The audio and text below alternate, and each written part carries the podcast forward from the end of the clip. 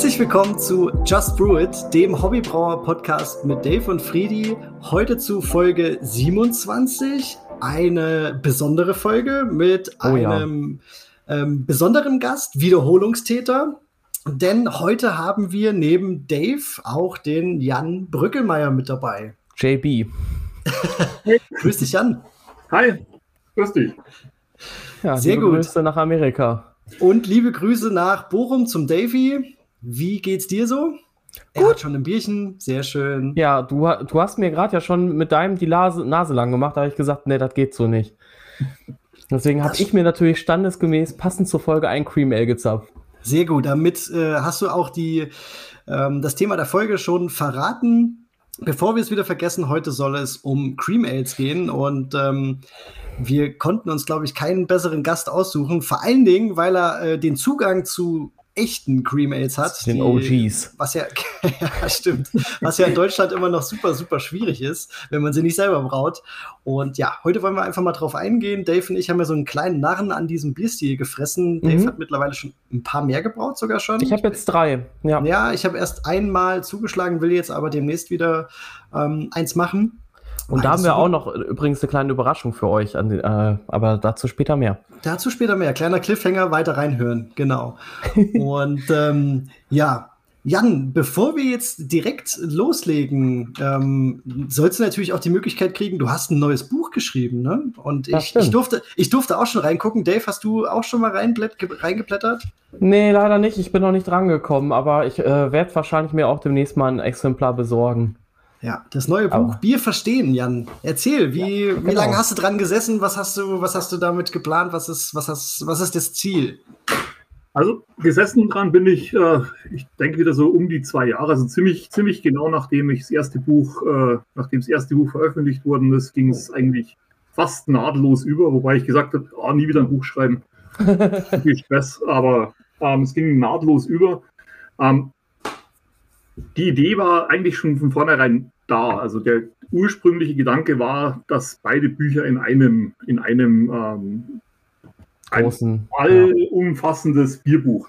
Oh ja, der, der, Verlag und ich relativ schnell festgestellt, es wird nichts. Das, das mhm. kommt nicht hin. Damit kann man jemanden äh, wahrscheinlich dann erschlagen. Genau, und im wahrsten Sinne des Wortes. Und da war der Punkt dann einfach, dass wir gesagt haben, okay, dann lass uns im ersten Teil aufs Bierbrauen konzentrieren und der zweite Teil ist wirklich mehr, ähm, wie soll man sagen, Biergeschichte, aber auch äh, insgesamt Bier einfach verstehen. Also einfach äh, so, wobei ich immer sage, die Quintessenz für mich ist, man sollte Bier nicht so ernst nehmen. ja, das sollten sich manche Hobbybrauer auch mal äh, ja. ja äh, auf die Stirn schreiben. Bier, Bier ist einfach so vielfältig und Bier soll einfach einem Spaß machen. Aber Bier, Bier kann so viel und Bier ist so viel und ich würde mich da ungern auf, auf eins beschränken. Ja, ja das kann ich glaube ich auch so, oder können wir auch so unter, unterschreiben, oder Dave? Definitiv. Also äh, nur ein Bier, das wäre langweilig. Ja, genau. Ja, ja, cool. Unter anderem eben auch Cream Ale. Cream Ale ist natürlich auch drin, weil Cream Ale, ich wohne jetzt dann doch auch schon fast zehn Jahre alles und alles in den USA.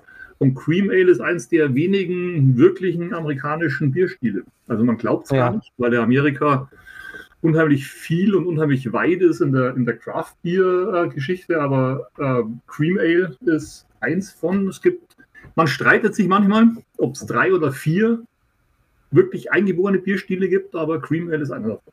Ja, genau. Ich glaube, dann wird noch wahrscheinlich Kentucky kommen oder California kommen, dazu kommen. Ja, die beiden, genau. Und dann streitet man sich noch, ob Amber Ale auch ein amerikanischer Bierstil ist oder nicht. Es gibt auch manche Leute, die sagen Pumpkin Ale, aber Pumpkin Ale ist eigentlich kein klassischer Bierstil, der ist relativ modern. Ja. Ähm, das, das Kentucky Common, kriegt man das? Also äh, gibt es Brauereien, die das wirklich so brauen? Ja, also es gibt Brauereien, wobei man sagt, und das ist halt immer schwierig, es ist in Deutschland dasselbe ja mit klassischen Bierstilen. Mhm. Es gibt eine Brauerei, die hat sich spezialisiert auf, auf ähm, Kentucky Common. Mhm. Und es gibt viele, die sagen, ja, das ist aber nicht das Originale. Das ist okay. ein modernes Rezept. Das ist in Deutschland ja dasselbe. Ich meine, wissen wir, wie in Märzen 1800 irgendwas geschmeckt hat. Nein, da kann man nur mutmaßen. Eben, eben. Und auch denk, auch hier die Kritiker können auch nur mutmaßen, wie damals es Kentucky mhm. Common geschmeckt hat. Demnach ist es schwierig zu sagen, das ist nicht das Original. Aber da müssen wir vielleicht auch noch mal in Zukunft mal irgendwann eine Folge zu machen, weil das sind zwei Bierstile, denen habe ich mich noch nicht so viel beschäftigt. Ich glaube aber, so ein Kentucky kommen so vom Rezept her klingt das so, dass es mir eigentlich auch sehr gut schmecken würde. Ich glaube, das ist auch ein sehr, sehr gut äh, schüttbares, ein sehr süffiges Bier. Ähm, ich glaube auch teilweise mit Mais, wie ich gesehen habe, äh, wird es auch manchmal gebraut, oder Jan? Es kann gut sein, ja. Also würde, würde zu, zu Kentucky passen, weil ich meine, Kentucky ist Bourbonland und Bourbon ist ja klassisch auch Mais mit verbraut, oder? Ja, ja genau. Ja, witzig. Ja, müssen wir auf jeden Fall an einer anderen Stelle nochmal thematisieren, aber wir sind ja heute quasi beim Cream Ale. Heute, heute geht es wirklich ums, ums Cream Ale, aber bevor wir weitermachen, Dave, du hast noch einen Kommentar zur letzten Folge, ne? Den, ja, den, genau. Den wolltest du unbedingt loswerden. Genau, also in dem Fall jetzt sogar die vorletzte. ah ja, Aber, stimmt, die ähm, vorletzte, ja, genau. Genau, weil ähm, da hatte ich ja dieses Brown, äh, London Brown Porter, ähm, äh, dieses Brown Porter Malz von The Swan angesprochen. Das ist so ein relativ neues Malz von denen. Das ist ja eine Melzerei aus den Niederlanden. Und ähm, ich finde, die machen halt auch wirklich gutes Zeug. Äh, bei diesen Spezialmalzen vor allem. Aber ähm, ich habe gesagt, dass es diastatisch ist, weil ich dachte eigentlich, die haben das wirklich so nachempfunden und die sagen halt auch, die rösten es nicht. Die Darren ist aber relativ hoch. Also es ist kein Röstmalz. Und ähm, deswegen habe ich gedacht, das wäre diastatisch. Ist es nicht, aber man kann es trotzdem mit bis zu also äh, 5 bis 30 Prozent in die Schüttung mit reinnehmen. Das habe ich nochmal nachgelesen, weil da war ich mir unsicher. Und nicht, dass jetzt einer von euch äh, sich da drei Säcke von gekauft hat und dann. und dann denkt, er kann 100% Mischung machen, ja. Ja. Äh, genau, so war es ja eigentlich auch früher, ne? Also, ja. also es, ist, es ist genau der Klassiker, was wir gerade gesprochen haben. Es ist genau der Punkt, äh, Rohstoffe früher, Rohstoffe heute. Wenn du ein altes Rezept liest und da steht drin Brown Malt und du benutzt das zu 100 Prozent, dann hast du heute ein Problem. Ja, hast du heute wirklich ein Problem. Richtig, genau. Deswegen, ja. Äh, Paul, what's brewing? Also ich glaube, du warst wieder fleißig, ne? Ich war wirklich fleißig. Also, das letzte, letzte Folge habe ich ja nur von Berlo erzählt, dass ich dort das ähm, Scandale, das Peanut Butter Brown Ale eingebraut habe. Ähm, aber ich war auch zu Hause fleißig. Ich habe ein ähm, Pale Ale gemacht mit der Lutra. Lutra mhm. Ale habe ich es einfach mal genannt. Relativ klassisch. Habe ähm, überwiegend Pale Ale Malz genommen, bisschen Pilsner, ich glaube sogar, ne, nee, nicht mal, nicht mal, also sehr, sehr hell, also Pale Ale Pilsner, einfach deshalb, weil ich nicht genug Pale Ale Malz hatte. Sonst ja. hätte ich 100% genommen.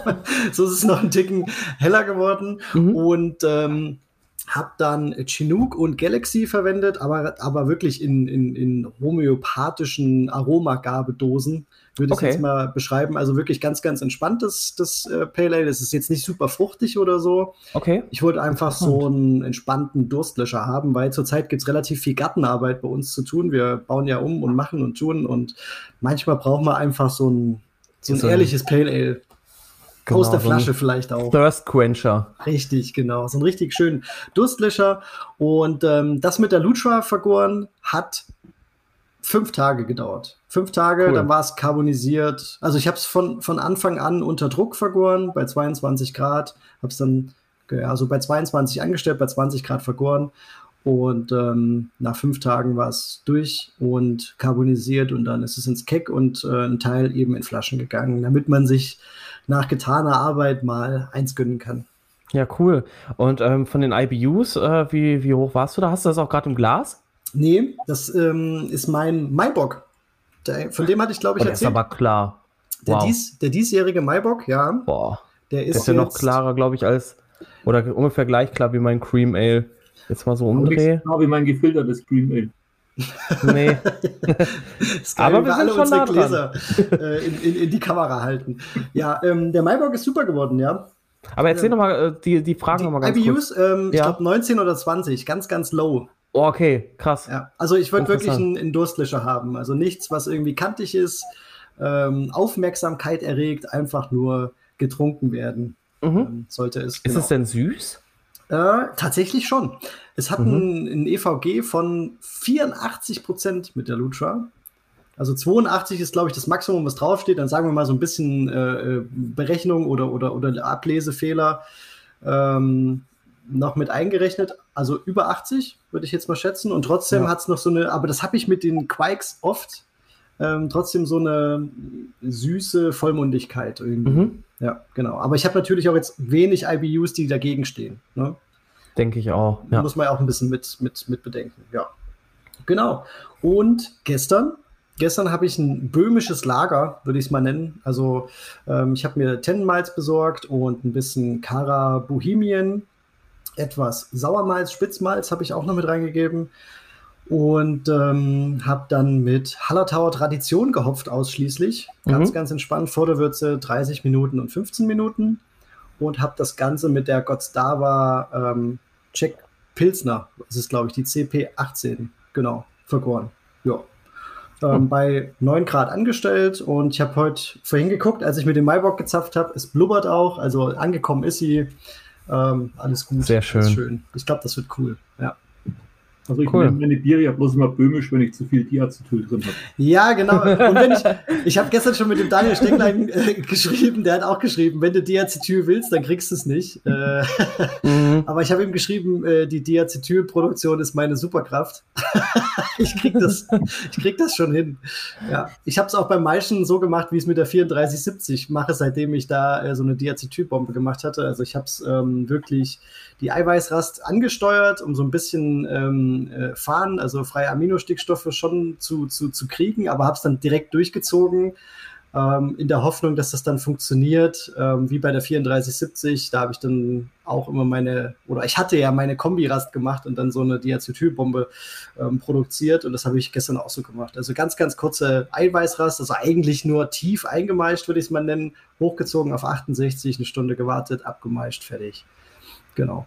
Ja, war cool. Hat Spaß gemacht. Ich hatte übrigens eine, eine, neue Anlage quasi. Also ja, meine zwei Kessel, aber mich juckt ja immer in den Fingern. Ich habe die Anlage umgebaut. Gestern kein Brunebeck, kein Herms, sondern ähm, ja, äh, zwei Heizstäbe, in je, also in jedem Kessel einen Heizstab und habe quasi die Maische einfach umgepumpt beim, ähm, beim, beim Maischen, die, die, die Würze umgepumpt beim Maischen so rum. Ähm, und habe dann ganz normal geläutert seit Ewigkeiten mal wieder. Äh, war cool. Ich hatte eine super klare Würze natürlich, durch das, äh, dass es immer wieder durch das äh, Malzbett läuft, immer wieder gefiltert wird. Ähm, und habe es dann mh, rüber geläutert, gekocht, ganz normal. Ähm, hat natürlich ein bisschen länger gedauert als die bisherigen ähm, ja, Brautage, die ich jetzt so hatte mit Brew in the Back. Das war schon immer cool, aber es hat auch wieder Spaß gemacht. Ich habe es dir ja auch gesagt, Dave. Ne? Mhm. Wir haben ja kurz telefoniert. Es war mal wieder cool, so richtig am Prozess irgendwie traditionell läutern, machen, tun, war cool. Ja, genau. Nice. Ja. Dave, du? Hast du gebraut? Ähm, nur am Freitag mit dem Tommy, dem Tommy Liebe Rölks. Grüße. Genau, ganz liebe Grüße ähm, und auch um äh, so ein bisschen uneigennützig natürlich unser Cream Ale zu verkosten, damit ich auch ein bisschen was zu erzählen habe. Ich habe es leider vergessen mitzunehmen. Ich war äh, aber auch äh, ziemlich geredet am nächsten Tag. Ah, du hast es da gelassen? Ja. Ja, das ist ja nur war... für dich leider. Der Tommy freut sich bestimmt, ne? Ja, genau. Aber ähm, nee, der, der lässt mir sicherlich noch mal ein paar Fläschchen über. Genau, wir haben am Freitag, ähm, also, ja, ich habe ihn ein bisschen unterstützt. Der hat einen, was hat er nochmal gebraucht? Ein böhmisches, nee, so ein österreichisches Pilsener wollte er machen. Genau, das böhmische Pilsener, das hatten wir auch verkostet. Aber das ähm, Österreich, so eine Art, wie so, nicht in Richtung Stiegel, aber wie heißt der da? Wie, wie ist das? Hirz oder Hürz oder irgendwie sowas? Keine Ahnung. Äh, kannte ich nicht, aber ja, äh, hat auch gut geklappt, der Brautag. Also alles super. Äh, Ausbeute passt und ähm, nach zwölf Stunden ist schon die Hefe halt ähm, angekommen. Also cool. Hat man schon so gesehen leichtes Überweißeln, also kleine Schauminselchen mhm. und ähm, ja, cool. bisschen CO2-Bläschen. Genau. Ähm, Nee, ich selber habe jetzt nicht gebraut, weil ich hatte jetzt noch ein bisschen was von meinem Cream Ale über. Ich denke, wahrscheinlich wird im Laufe der Folge das nicht mehr so sein. Sind wirklich jetzt nur noch, ich habe halt am Freitag auch noch mal eine Menge mitgebracht, noch mal so bestimmt viereinhalb Liter oder so. Und jetzt sind wahrscheinlich die letzten ein, zwei Liter noch im Keck und genau.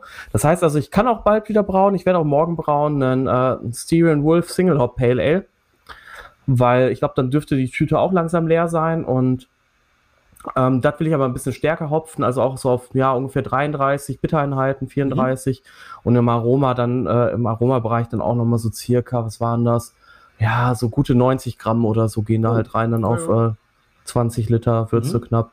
Genau, aber halt auch vorne schön viel, ähm, viel ähm, Bittereinheiten, dass das halt einfach ein rundes Ding wird. Ne? 12 Plato und dann mit der äh, AO9 Pub von Imperial Yeast mit der Fuller's Hefe vergären. Schauen wir mal, wie das wird. Ja, sonst, äh, weiß ich nicht, äh, Köln steht ja bald noch bei mir an. Äh, da haben wir auch übrigens äh, die wieder neue Rezepte halt auch bei Patreon äh, hochgeladen. Also wenn ihr da mal reinschauen wollt, auch das äh, Cream-Ale-Rezept zum Beispiel ist online von mir, von dem, was ich jetzt gerade im Glas habe und auch tatsächlich, ja, äh, das Kölsch, was ich jetzt demnächst brauen will. Also könnt ihr gerne mal reinschauen. Das heißt, es ist Wies. Man muss ja immer ein bisschen aufpassen. Genau. Nicht, dass wir hier und, noch verklagt werden, Dave. Genau. ja, und äh, Jan, äh, weiß ich nicht, äh, bist du durch äh, Umzug und äh, weiß ich nicht was, äh, Internetausfall zum Brauen gekommen, oder? Nee, nee ich habe zurzeit nicht mal eine Brauerei. Die ist in Kisten in der Garage. Ähm, wir sind ja umgezogen und wir haben ein relativ großes Grundstück. Ähm, nächste, nächste Projekt, das ansteht, ist einen Stall bauen, weil das Pferd meiner Frau mit einzieht. Und dann nach dem Stall kommt mein Brauschuppen und Werkstattschuppen. Also es wird wohl Sommer werden, bis es soweit ist. Aber du könntest Aber, ja vielleicht äh, Stovetop Brewing für dich entdecken. Ja, ich könnte auch wieder in der Garage und sowas brauen. Bloß bei uns ist ja, bei uns schneit es gerade wieder und hat so knappe minus 10. Also es ist ein bisschen, Echt? bisschen frischer geworden. Letzte Woche war es schon mal warm. Wow. von daher, ich, ich könnte ja auch hier zum Kollegen zum Brauen gehen oder so, aber ich, ich, ich komme halt gerade nicht dazu. Also es ist mit, mit Umziehen und, und ums Haus und so und ja. Wie gesagt, gibt es genug, gibt's genug zu tun immer, ne? Eben, und es ist auch, wir haben ein Stück Wald und sowas mit dabei, also es gibt, gibt immer was zu tun. Ach, geil. Okay, also das ist ja ein richtig großes Grundstück. Ja, also sechs, sechseinhalb Hektar ungefähr. Oh, okay. Geil, sauber. Okay. Da wäre Platz für mehr als nur eine kleine Microbrewery. Ja, ja. Ja, ich habe auch schon überlegt gehabt, das ist äh, bloß in Amerika alles nicht so ganz einfach. Also es ist, muss die richtige Gegend sein und dann sind die Lizenzen zum Brauen, ähm, wenn man es einfach aus Spaß macht und sein Bier verkaufen will, relativ teuer. Also das ist ungefähr ein Tausender im, im Jahr los. Ähm, was jetzt für eine, für eine Craft-Brauerei kein Problem ist, aber wenn du das halt als Hobby machst. Ähm, ja. Was ich vielleicht mache, ist, ist ähm, Wein, also Fruchtweine und sowas, weil mhm. da gibt es so ein uraltes Gesetz, da gibt es dann eine sogenannte äh, Farm-Lizenz, die kostet 76 Dollar im Jahr und dann darfst du es sogar auf deinem Grundstück ausschenken. Ach. Boah, das ist aber großzügig. aber das ist ja geil, da hast du quasi eine Schanklizenz für zu Hause. Genau. Das ist so eine Art Buschenschenke praktisch, die es in Österreich gibt. Ja. Nicht schlecht, Krass. cool. Abgefahren. Ja, und da, eigentlich meint man ja immer, in Amerika ist ja alles so leicht und so, ne? Aber ja, anscheinend, äh, also das mit dem auf dem Grundstück ausschenken, finde ich jetzt auch krass. Das also die, die, die Gesetze halt gerade, was Alkoholkontrolle angeht, sind halt in, in Amerika, ähm, wie soll man sagen, es sind alles Vor- und Nachteile, aber sie sind halt sehr, sehr unterschiedlich, von Staat zu Staat unterschiedlich und das macht das Ganze nicht leicht und sie sind meistens relativ komplex und ziehen sich in die Länge.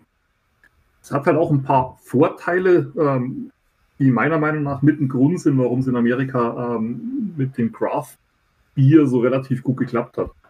Du hast in Amerika dieses sogenannte ähm, Three-Tier-System, das heißt, du kannst entweder Hersteller sein, du kannst ähm, Wholesaler sein, also Großhändler, oder du kannst praktisch ähm, Händler oder Wirt sein. Ähm, das heißt aber praktisch, dass du aus, aus Craft-Brauer im Normalfall, es gibt Ausnahmen, nicht direkt den Wirt beliefern darfst. Was aber dazu führt, dass du dich auch nicht drum kümmern musst, sondern du musst dich halt, also die, die Logistik wird dir abgenommen, mehr oder weniger. Also wenn du schaffst, ja. einen Wholesaler davon zu überzeugen. Und das ist, was mir halt aufgefallen ist, ja auch aus eigener Erfahrung in Deutschland das größte Problem. Mhm. Ja. Problem ist nicht das Brauen, sondern wie kriege ich das Bier auch an den, an den Kunden. Und ja. das ist halt hier viel, viel einfacher durch das System.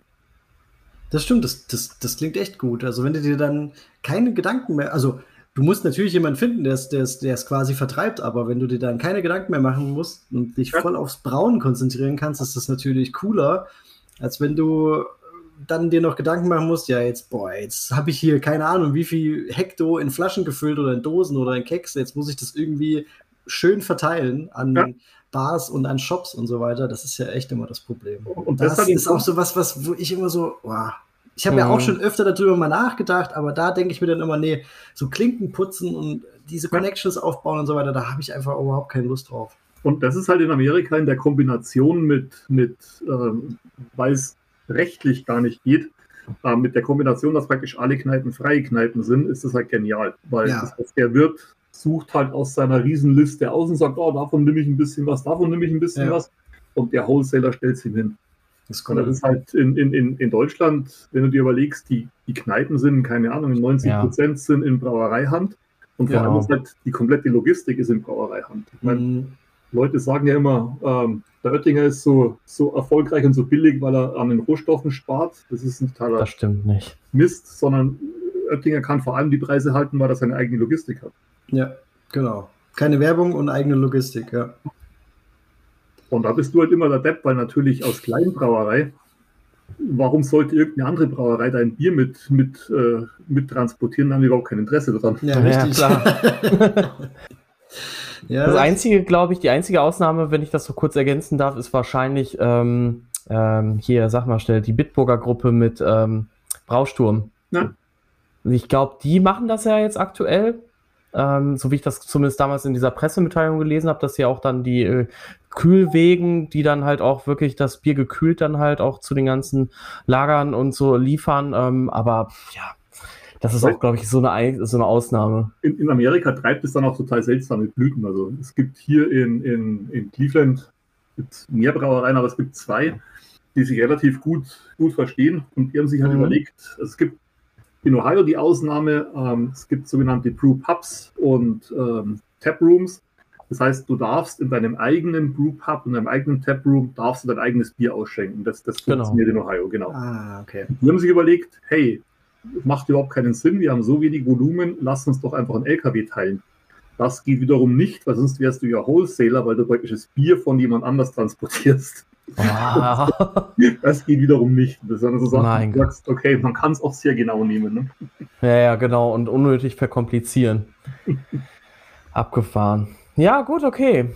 Ähm, aber das heißt, ja, Paul? Ähm, mir fällt, ich weiß jetzt gar nicht mehr, irgendein, irgendein Satz oder irgendein Wort beim, beim äh, Jan äh, lässt mich gerade äh, aufhorchen und ich wollte unbedingt in der Folge noch was ansprechen. Ähm, es gibt nämlich eine ziemlich coole, dadurch, dass ich ja jetzt eben auch mein Bierchen bei Berlo einbrauen durfte, ähm, habe ich da ja auch gucke ich auch immer mal, was die so, was die so treiben. Und die haben gerade eine schöne, schöne Aktion ah, ja. ähm, zum Ukraine-Konflikt. Und zwar mit der ähm, mit einer Brauerei aus der Ukraine. Ich gucke noch mal ganz kurz, bevor ich jetzt Blödsinn erzähle. Genau mit der Underwood Brauerei. Die ähm, wissen nicht, ob ihre äh, Brauerei noch steht oder nicht, ähm, denn sie mussten flüchten und äh, ja, mussten ihre Brauerei zurücklassen. Die äh, Jungs und Mädels von Berlo haben da ein schönes Bierchen eingebraut, das ähm, ich spreche es 100 pro falsch aus, aber es heißt äh, M-R-I-Y-A, Mryra, Mryra, Mira, keine ja, Ahnung. Traum. Traum, genau, ukrainisch für Traum. Das ist ein, das ist ein Flugzeug gewesen in, ähm, äh, jetzt in der Covid-19-Pandemie. Die haben Medizin, medizinisches Material von China in, in den Rest der Welt geflogen, also Masken und Co. Und ähm, passt natürlich schön das, das, das Wort dazu. Und die haben jetzt in äh, Berlin ein, ein, IPA eingebraut. Ich glaube, mhm. ein ganz klassisches, so einen schönen Collab. Und äh, das, was da eben an Erlös erzielt wird, geht dann ja an die Leute, die es brauchen, sage ich einfach mal, kann man, wir packen es mal in die Show Notes, Dave, würde ich sagen, den Link. Ja, da, ihr könnt, unbedingt. Ihr könnt pre-ordern. Ich habe mit dem Michael Lemke von Berlo gesprochen. Die ersten ich glaube 40 Hektar, 20 oder 40 Hektar sind schon weg in der Pre-Order. Die sind noch nicht mal abgefüllt und jetzt diese Woche nochmal ähm, nachgebraut und ja, finde ich cool, dass es auch so guten Anklang findet und es wird so lange gebraut, wie es halt auch gekauft wird, glaube ich. Und, da ja. kommt jetzt ist der andere Teil in mir durch, ähm, neben Brauer der Pilot, also die Antonov. ah, perfekt, perfekt. Ach, Jan, ich weiß schon, warum wir dich immer einladen. Antonov AN ähm, 225 war das weltgrößte Flugzeug, das jemals gebaut worden ist und ist irgendwann mal Ende Februar zerstört worden durch die Russen. Ja, genau, das ja auch noch. Also das ja. ist halt auch so ein, boah, tut... es. ist halt, ist halt für die, für die ähm, Ukrainer, ähm, das, ist, das Flugzeug heißt nicht nur Traum, sondern es war natürlich auch immer so ein, ein Nationalstolz, dass es das weltgrößte Flugzeug gebaut haben. Ja. Ja, leider, leider auch kaputt. Also ähm, wir packen den Link mal rein. Ja, das, ja, was heißt. Äh, Entschuldigung, dass ich jetzt gelacht habe, aber das war jetzt irgendwie. So, naja, also neben, wie du es halt gesagt hast. Naja, weil, weil einfach alles, weil einfach alles irgendwie äh, zu ja, Bruch geht und es ist wenn scheiße. du dir so die, die, die Leute ja. anguckst, die wissen genau, ähm, das wird halt nie wieder so sein zu Hause, wie sie es, wie sie es kennen. Also, nee.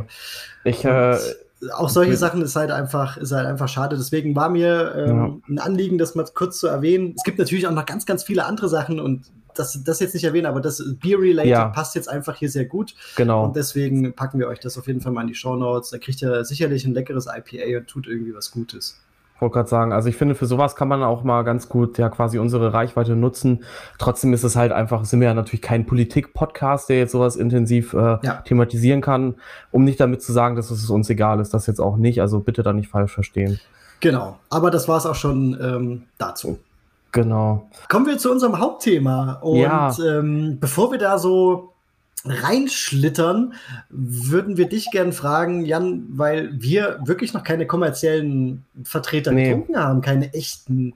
Was macht denn so ein Cream Ale geschmacklich aus? Also ich sag mal so den, das Klassische, weil wir haben vorhin schon gesehen, bevor wir, also vor der Folge, als wir uns kurz äh, besprochen vor der Aufnahme, hatten, ähm, dass du auch noch so eine neue Interpretation mit dabei hast heute Abend. Aber was, was macht denn so ein Cream Ale aus?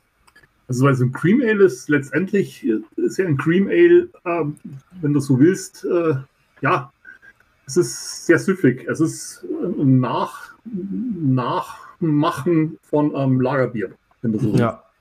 Und das ist auch interessant, weil es sich auch verändert hat über die Zeit und zwar genau so, wie sich Lagerbiere auch verändert haben. Also es gibt äh, vor der Prohibition war Cream Ale deutlich hopfenbetonter als es jetzt ist. Und es ist ja in, in weltweit, aber gerade in den USA eben ja auch mit den, mit den Lagerbieren so gewesen, dass sie halt vor der Prohibition wesentlich herber waren und dann nach der Prohibition praktisch immer, ähnlich wie in Deutschland, immer weniger Biteinheiten gehabt haben. Ja. ja. Also ich habe dann einen coolen Spruch mal gelesen zum, zum Cream Ale, jetzt muss ich, muss ich spicken. Cream Ale is an innovation born of desperation. halt praktisch der Versuch war, der englischen Brauer äh, mitzuhalten mit, mit den, den Lagerbieren. Ja. Ja, es ist äh, genau, das habe ich halt auch irgendwie so gelesen, dass das wohl wirklich so der Versuch war halt, ähm, weil vorher war das ja wohl so, dass die ähm, äh, in, in England die englischen Biere halt einfach sehr dominant waren und ähm, dann ist es ja wohl so gewesen, dass dann halt Mitte des oder Anfang des 19. Jahrhunderts ähm, dann, wo der auch der Krieg hier halt ausgebrochen ist in Deutschland. Mhm ähm, der 30-Jährige, der war ja von 1816 bis 1848, 1818 bis 1848. Irgendwie so, ne? Ich meine, ich war ein bisschen vorher, aber ähm, ja, aber instant. Äh, Irgendwie so, genau. Und äh, dann sind ja ganz viele ausgewandert aus Deutschland und ähm, also was, haben ihre. Was, was man in Deutschland halt, äh, was man, was man sagen muss, Deutschland oder Deutsche sind nach wie vor die oder Leute mit deutschem Hintergrund, sagen wir es so, deutschen Wurzeln, sind nach wie vor die, die stärkste Einwanderungsgruppe in den USA gewesen. Also es sind 40, ja. 40 bis 60 Millionen ähm, Deutsche sind eingewandert. Und die Jahreszahl hat schon gestimmt. 18, 1816 ging es los praktisch mit der großen Einwanderung. Es ging vorher schon los, aber sehr vereinzelt. Also es gibt ja ein mhm. paar Städte, Germantown zum Beispiel in, in, in, Pennsylvania, die von den Quakern gegründet worden sind, aus Krefeld. Also bei dir von den Quakern? Ja, von hier, von, von hier um die Ecke aus, aus Krefeld. Ach, witzig. Ja. Ich dachte, die, vielleicht äh, haben die was mit Quake zu tun.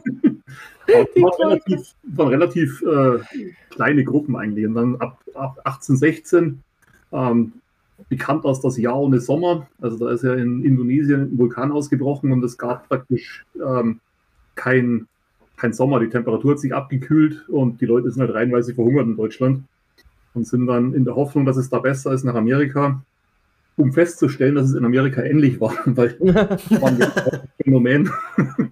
Aber das war so 1816 ging es los und dann 1830 äh, vor März, äh, Märzrevolution, Freiheitskämpfe in Deutschland, die sich dann bis in, zur großen Revolution ähm, in den 18, Ende der 18, 1840er durchgezogen haben hat halt immer dazu geführt, dass halt in Deutschland Leute, die andersdenkend waren, es weitergesucht haben.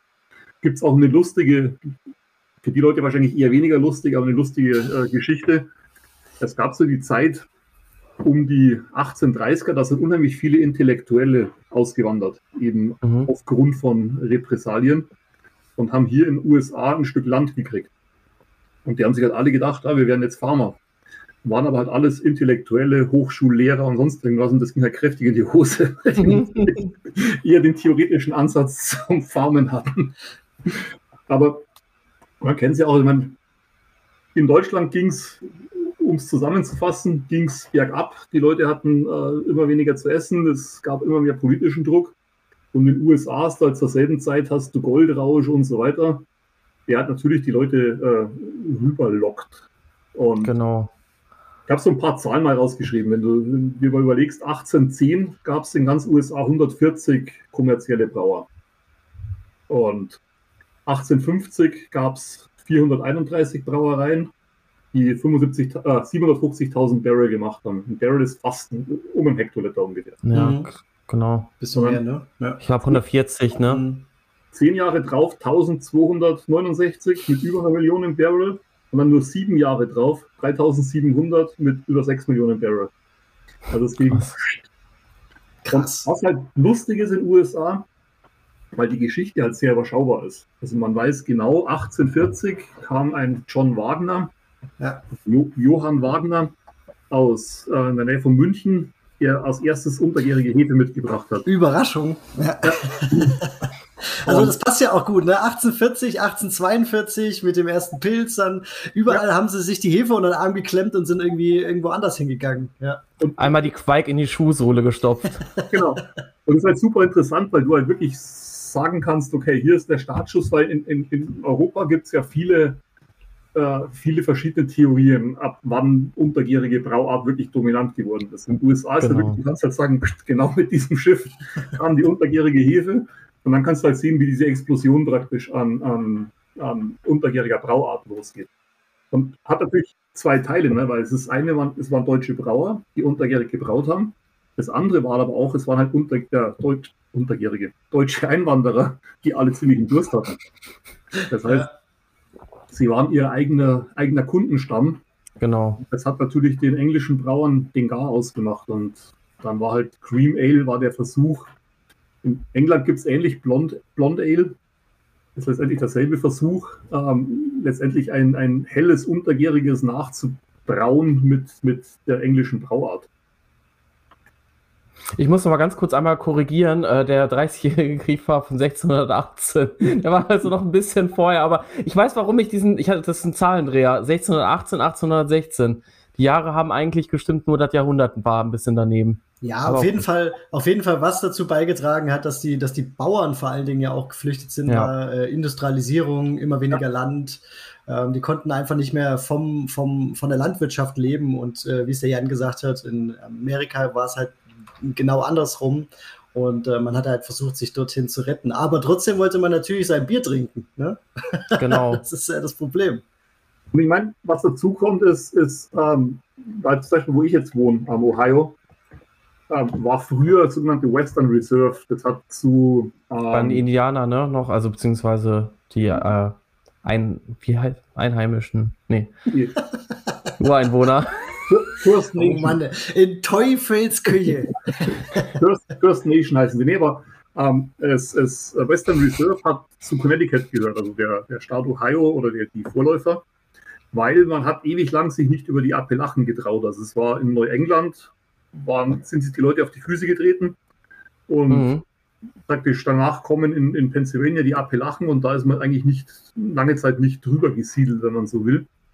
Und das war halt so, du hast Land gekriegt. Also die haben halt gesagt, okay, wenn du für uns nach Ohio ins Western Reserve gehst, kriegst du so und so viele Hektar und baust dort eine Farm auf.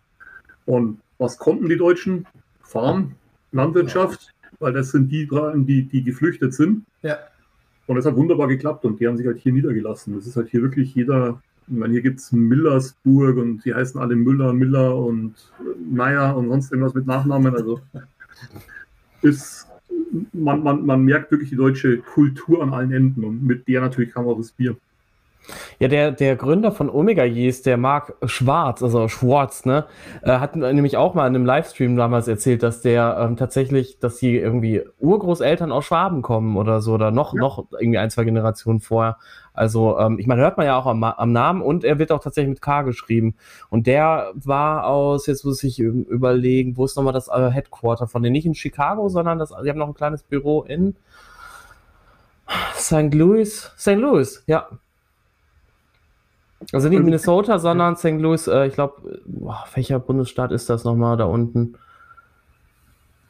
Jan, hilf mir.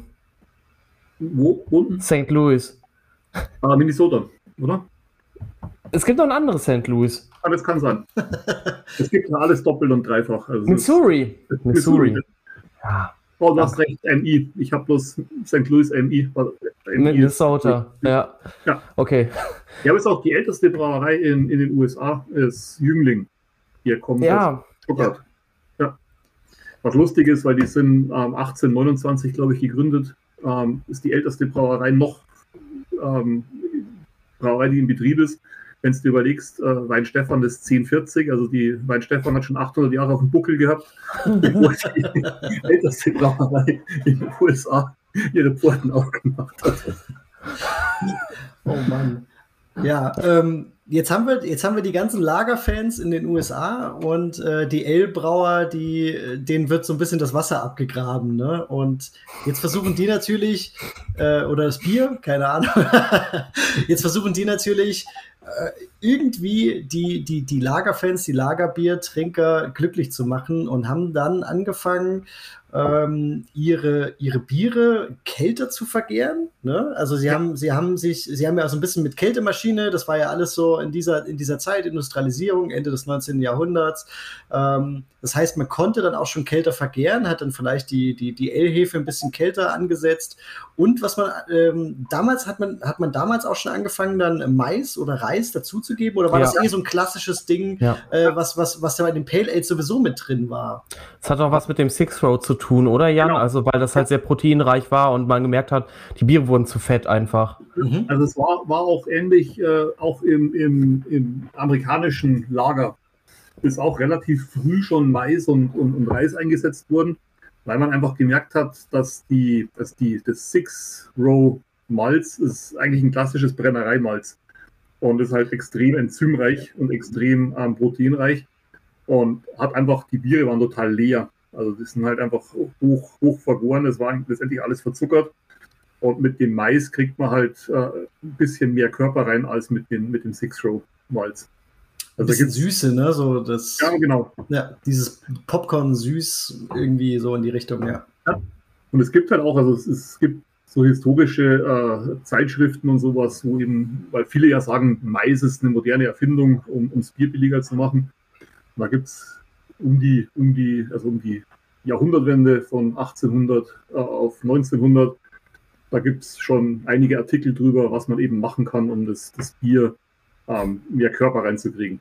Okay, das war die Intention. Nicht, ja. nicht, nicht günstiger, oh. sondern okay. Ja. Aber um mehr Körper reinzukriegen? Ja, also du hast halt das Problem, dass du halt mit den extrem hohen Enzymen oder mit, den, mit, mit dem sehr enzymreichen Malz du halt letztendlich relativ viel Zucker produzierst, verkehrbaren Zucker, und es bleibt mhm. halt relativ wenig übrig. Ach also so. Der, die Vollmundigkeit ist praktisch weg. Ich hatte nämlich genau das Gegenteil auch irgendwie gelesen, dass, äh, weil die ja so viel Protein haben, die, diese sechsteiligen Malze, dass die halt eben durch die, durch die äh, Verwendung von Mais und Reis halt einfach schlanker geworden sind, die Biere. Ja. ja, es kommt drauf an. Also du hast halt natürlich, äh, Enzyme sind ja auch Proteine und du hast dann relativ äh, genau.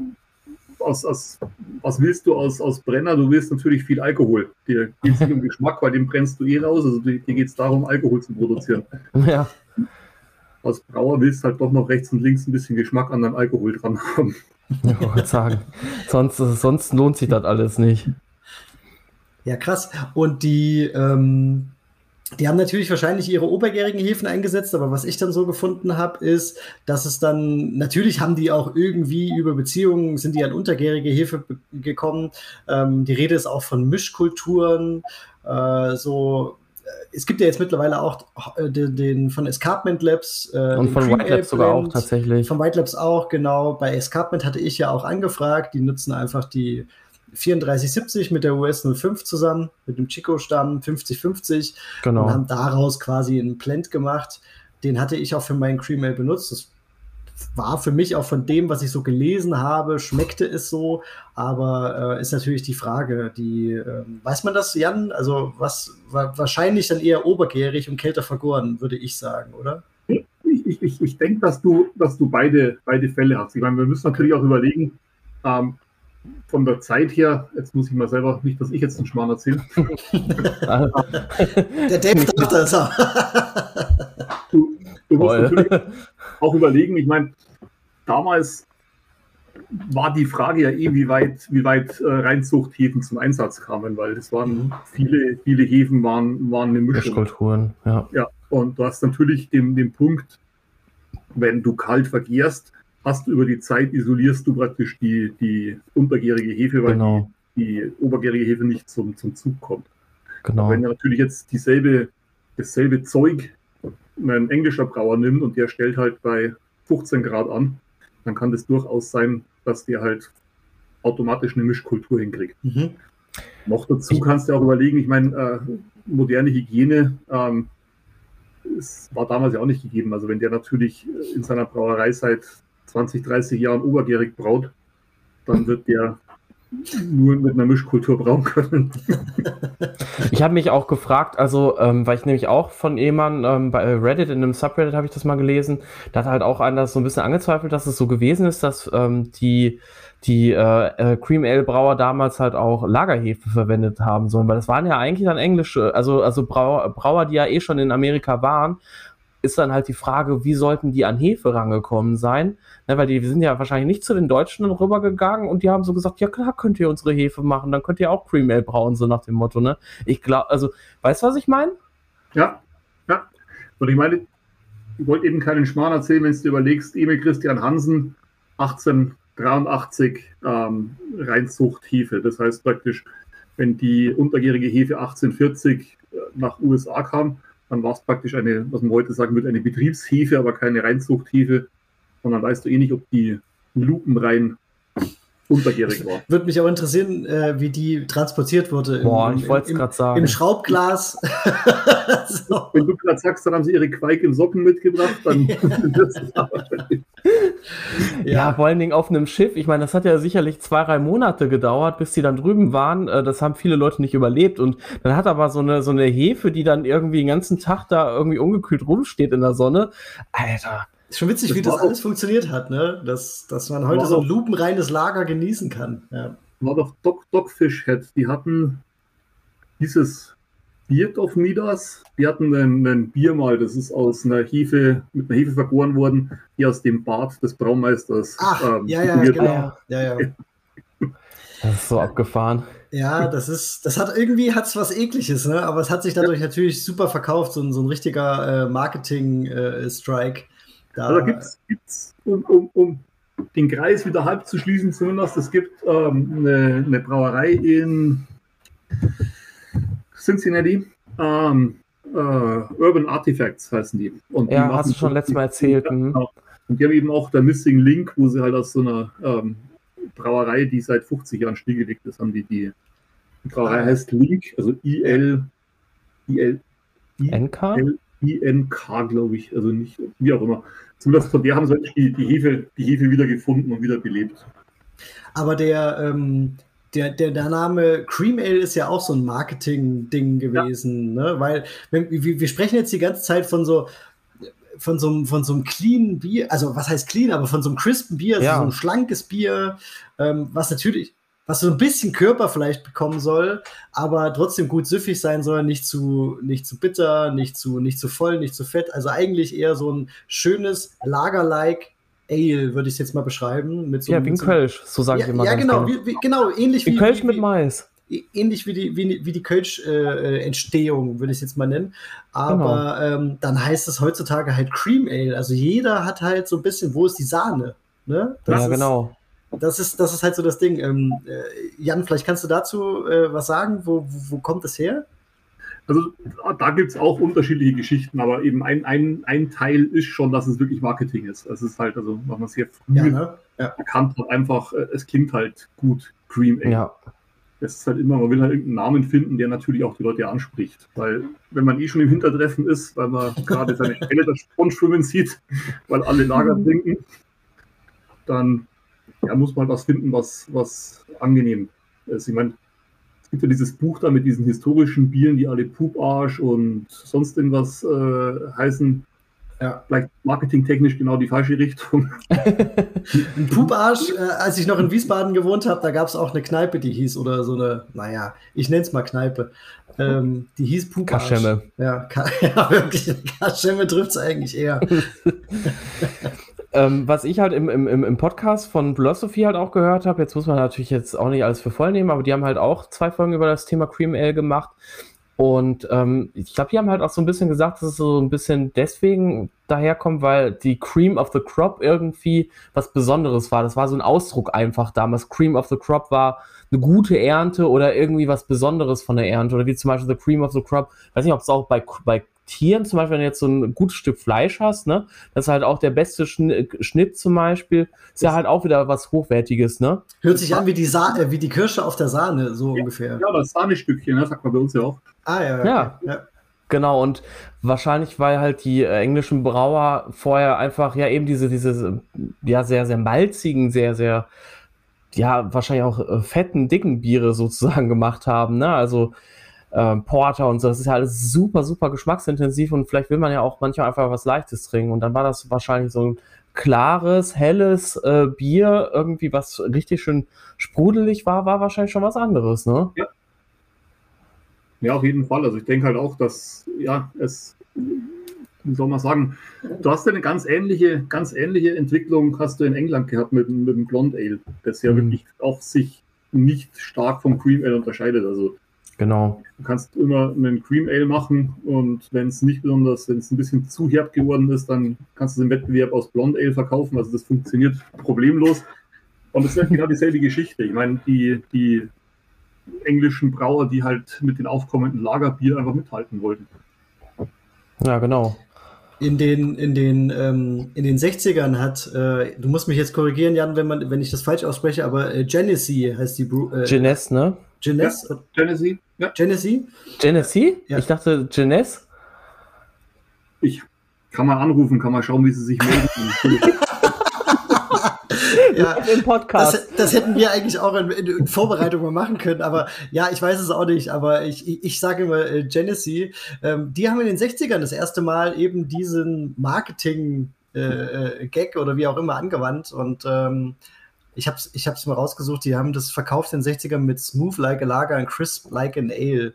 Mhm. Äh, das war so der Werbeslogan. Das trifft es, glaube ich, auch ziemlich gut, wenn man so den, den klassischen Vertreter von dem Cream Ale äh, sich anschaut.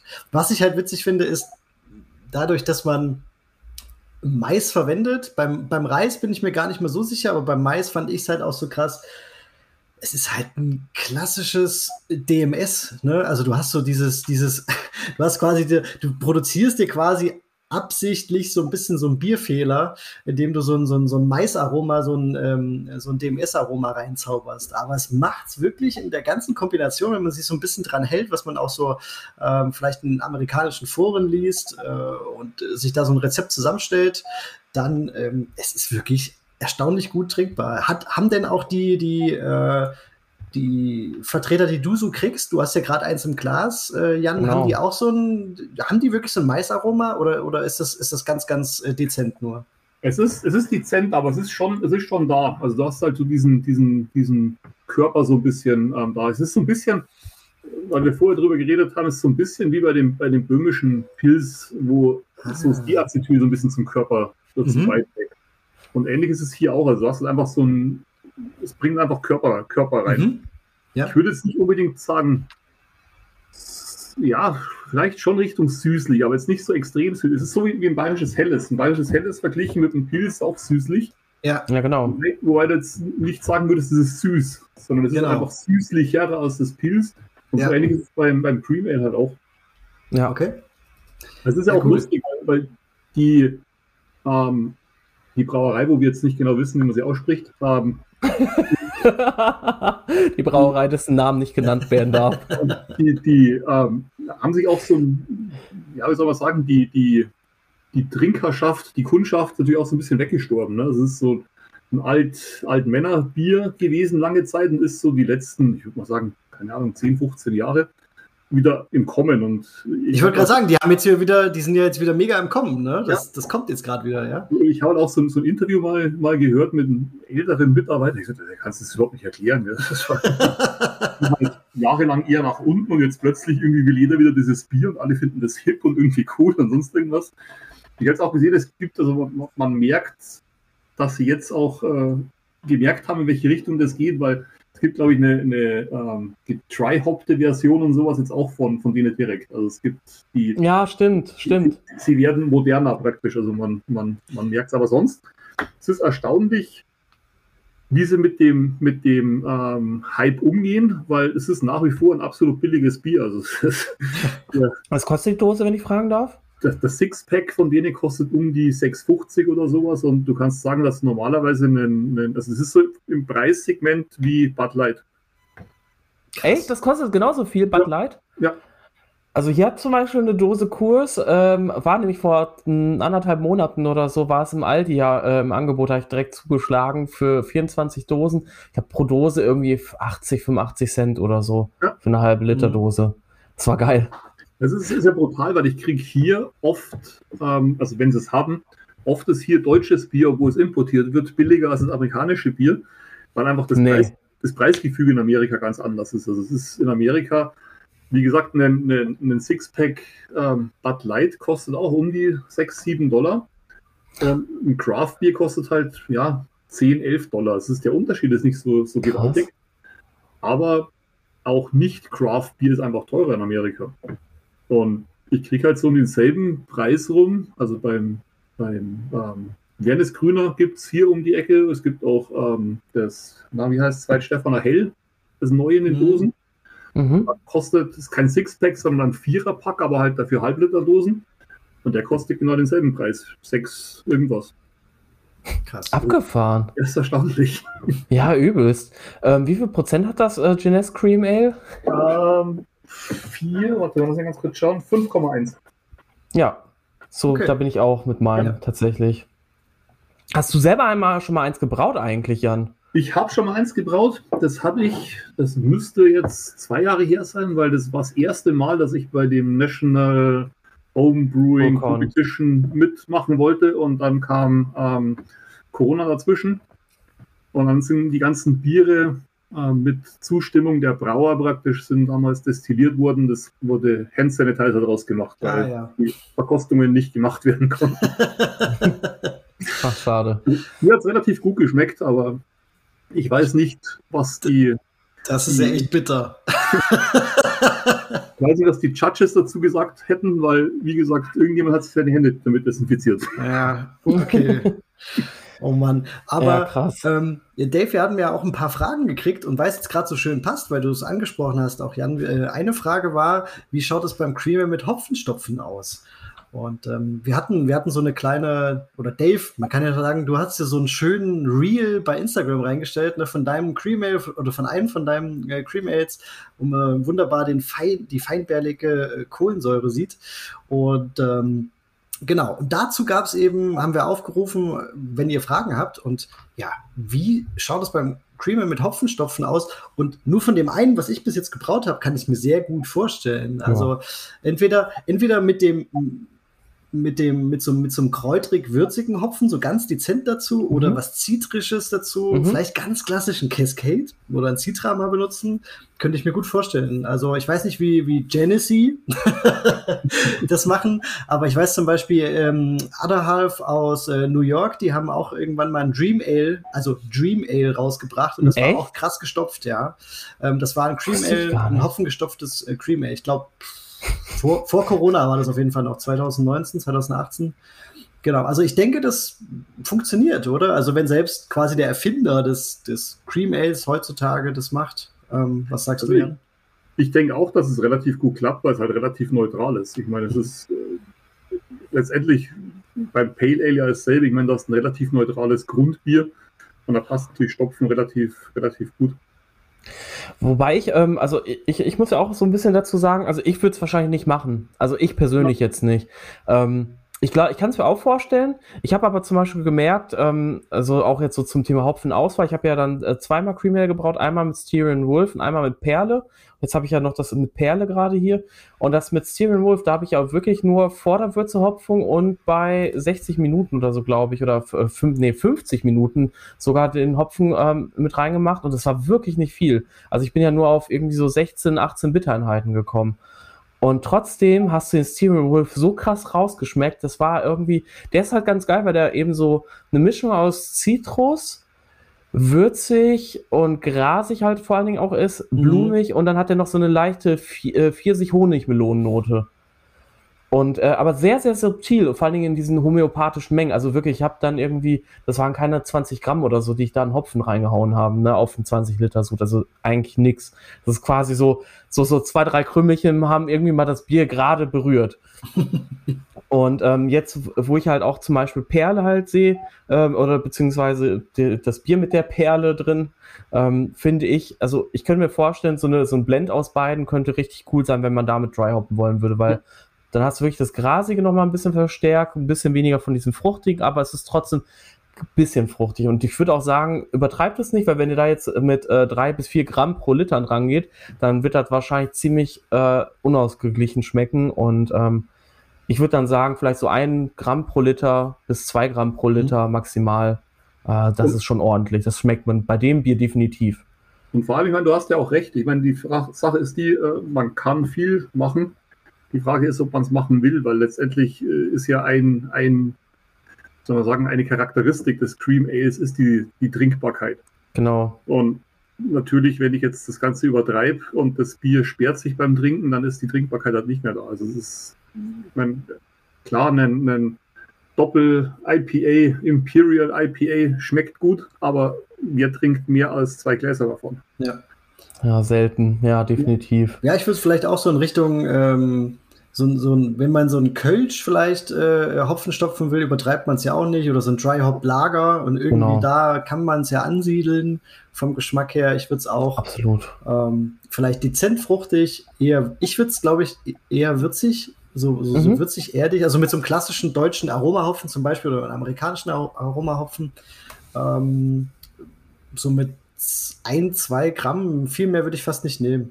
Und ähm, dann so ja, ganz entspannt. Ich denke, dass äh, Adderhalf aus äh, New York viel, viel mehr genommen hat, aber ob dann das Bier noch so ist, also ob ja. dann noch dieses, diese, diese, diese Essenz, ne? Hauptcharakter ne? genau von dem, ja. von dem Bier da ist, das, das ist halt die Frage. Genau. Ja, ich glaube auch. Also, äh, die, ich, wie du ja auch gerade gesagt hattest, Jan, dass das, das Creamy lebt ja irgendwie so von seiner Einfachheit, ne, von seiner äh, Simplicity. Keine Ahnung, wie man das jetzt übersetzen würde, aber.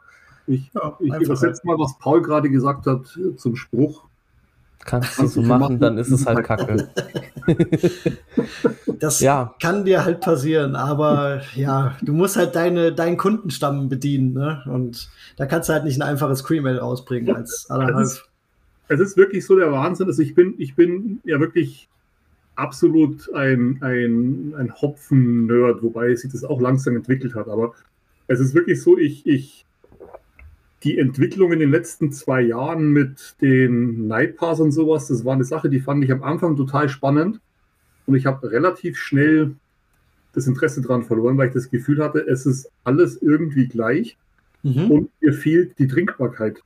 Ich sitze abends da, trinke eine Dose und denke mir so, jetzt eine zweite davon kriege ich nicht runter. Nee. Funktioniert nicht.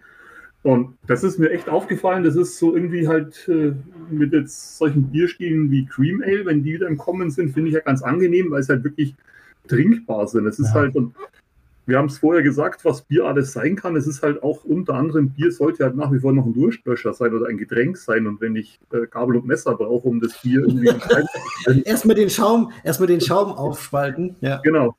Dann ist mir das halt irgendwie, irgendwie zu extrem. Darf ich mal ganz kurz nochmal ähm, ein Bild von dem Jeunesse Cream Ale sehen? Also beziehungsweise wie es du ja gerade im Glas auch hast. Genau, also. die Dose einmal auch gerne, ja. Äh, aber du hast auch ähnlich wenig Schaum. Also es ist auch wirklich ja. so, dass auch die kommerziellen Cream Ales wirklich kaum Schaum haben. Haltet noch mal beide, beide rein, weil ich würde gerne äh, einen, einen kurzen Screenshot machen. Dave, dein Gesicht. Naja, doch, so ist gut. Perfekt. Aber warte, ja, jetzt habe ich total doof geguckt. Wenn wir es posten wollen, dann. Das war machen, machen, sonst, äh, wir können ja noch mal gleich, äh, wenn wir aufgefüllt haben. Ja, ich gerne. Ja gleich noch mal auf. Gerne. Hoffentlich, gerne. hoffentlich kriege ich noch ein Glas raus. Ich weiß es ja nicht. Ist ja jetzt so ein bisschen äh, raten, aber könnte sein. Ähm. Oh. Ich wollte mal ganz kurz auch ähm, ah, ja. mal ähm, die BJCP-Definition zum Besten geben, weil die finde ich tatsächlich mega gut und ähm, also Kann wenn jetzt vielleicht, also ich hangel mich ja, wir haben es ja in der Rezeptentwicklung äh, in dem, ich weiß gar nicht, welche Folge das war, Dave. Die vorletzte, glaube Vor, ich. Vorletzte, äh, da ja. haben wir das ja auch besprochen. Ne? Da kann man sich echt immer schön dran langhangeln, wenn man gar keine Ahnung hat und vielleicht wie wir hier in Deutschland einfach keins kriegen können, keins kaufen können. Genau. Äh, dazu übrigens, bevor wir noch ähm, an die Definition rangehen, äh, da kam nämlich auch die Frage, wo kriegt man denn Cream Ale bei uns? Also und ich bin auch der Meinung, ich habe ja auch da wirklich viel recherchiert. Es gab mal, meine ich, eins von Buddelship oder von Hayden Peters. Ähm, aber das war halt auch nur so ein One-Off und kam halt nie wieder. Ich glaube, wenn du Scream Ale irgendwie super süffiges, geiles Bier nennen würdest, dann würde sich das hier es verkaufen. Es kennt halt keine Sau hier, genau. Aber ich weiß, das würde, würde den Leuten hier es super Es würde mega schmecken. laufen. Es ja. würde vor allen Dingen, es, es, es funktioniert halt äh, für, die, für die Nerds, die einfach mal ein Cream Ale haben wollen. Genau. Also die, die wissen, was das ist. Weil, Und weil es was Neues ist. Es würde genauso für die klassischen Biertrinker funktionieren, weil es einfach so süffig ist. Ja. Die sich Oder überhaupt keinen Kopf machen, was ja. das ist. Ja. Aber wahrscheinlich ist, die, ist die, die, die Chance am größten, es gibt zum Beispiel von Labatt, also AB InBev gibt es ein Cream Ale, ist die Chance da am größten. Ähm, wahrscheinlich schon, ja. genau. Oettinger macht ja Vertrieb für die, ne, habe ich gesehen. Ja, aber die zu nerven, weil die haben wahrscheinlich die größte Chance, dass es von denen irgendwie importiert wird, als von irgendeiner kleineren Brauerei. Ja. Cooler, ja, cooler wäre es natürlich einfach, wenn man das, wenn man, wenn man es hier selber als, als, ja. als Brauerei sieht, als Chance sieht, ja. dann einen geilen Bierstil auf den Markt zu werfen, den es hier einfach ähm, null gibt. Ja, ähm, ähm, ja genau. Da, Vielleicht äh, hört ja irgendwer. Ach so, nein. ja, jetzt, jetzt weißt du, was ich meine, Paul, ne? Alles gut. Na, wie äh, der kleine Wink mit dem Zaun. Aber, aber äh, BJCP, äh, Dave, jo, hau raus. Genau. Ähm, a clean, well attenuated, highly carbonated, flavorful American lawnmower beer. Easily drinkable, smooth and refreshing, with more character than typical American lagers, yet still subtle and restrained.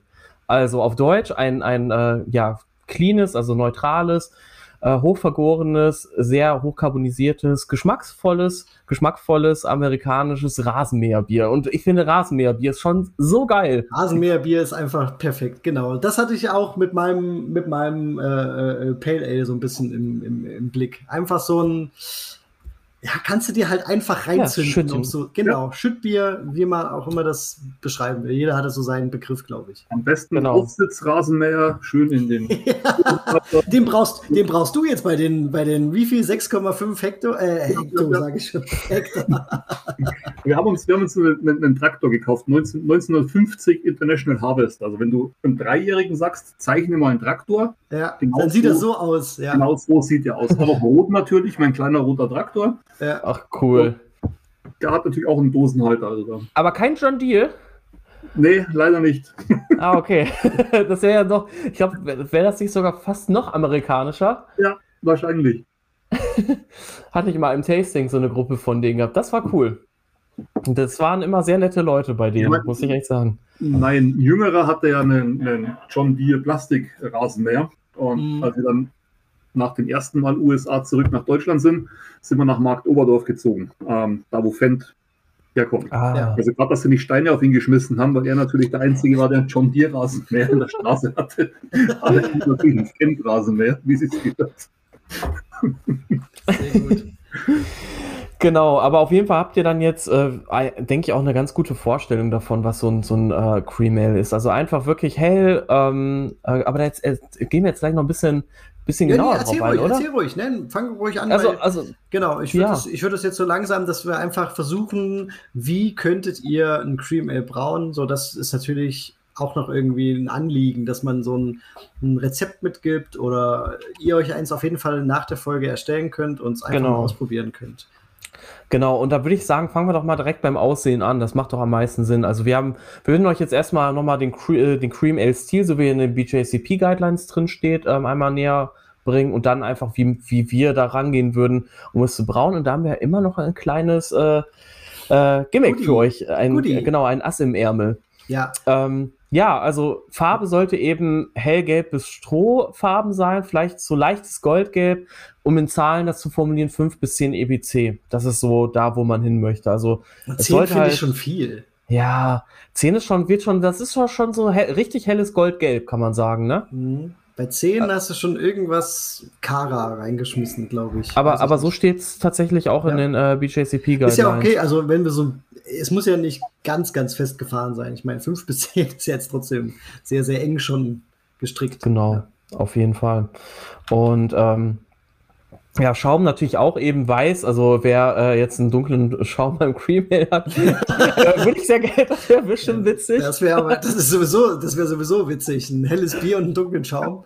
Und ja. EWC, aber dann so einen beigefarbenen Schaum. Ja, genau. genau. So schön cremefarben. Ja, wie geht das?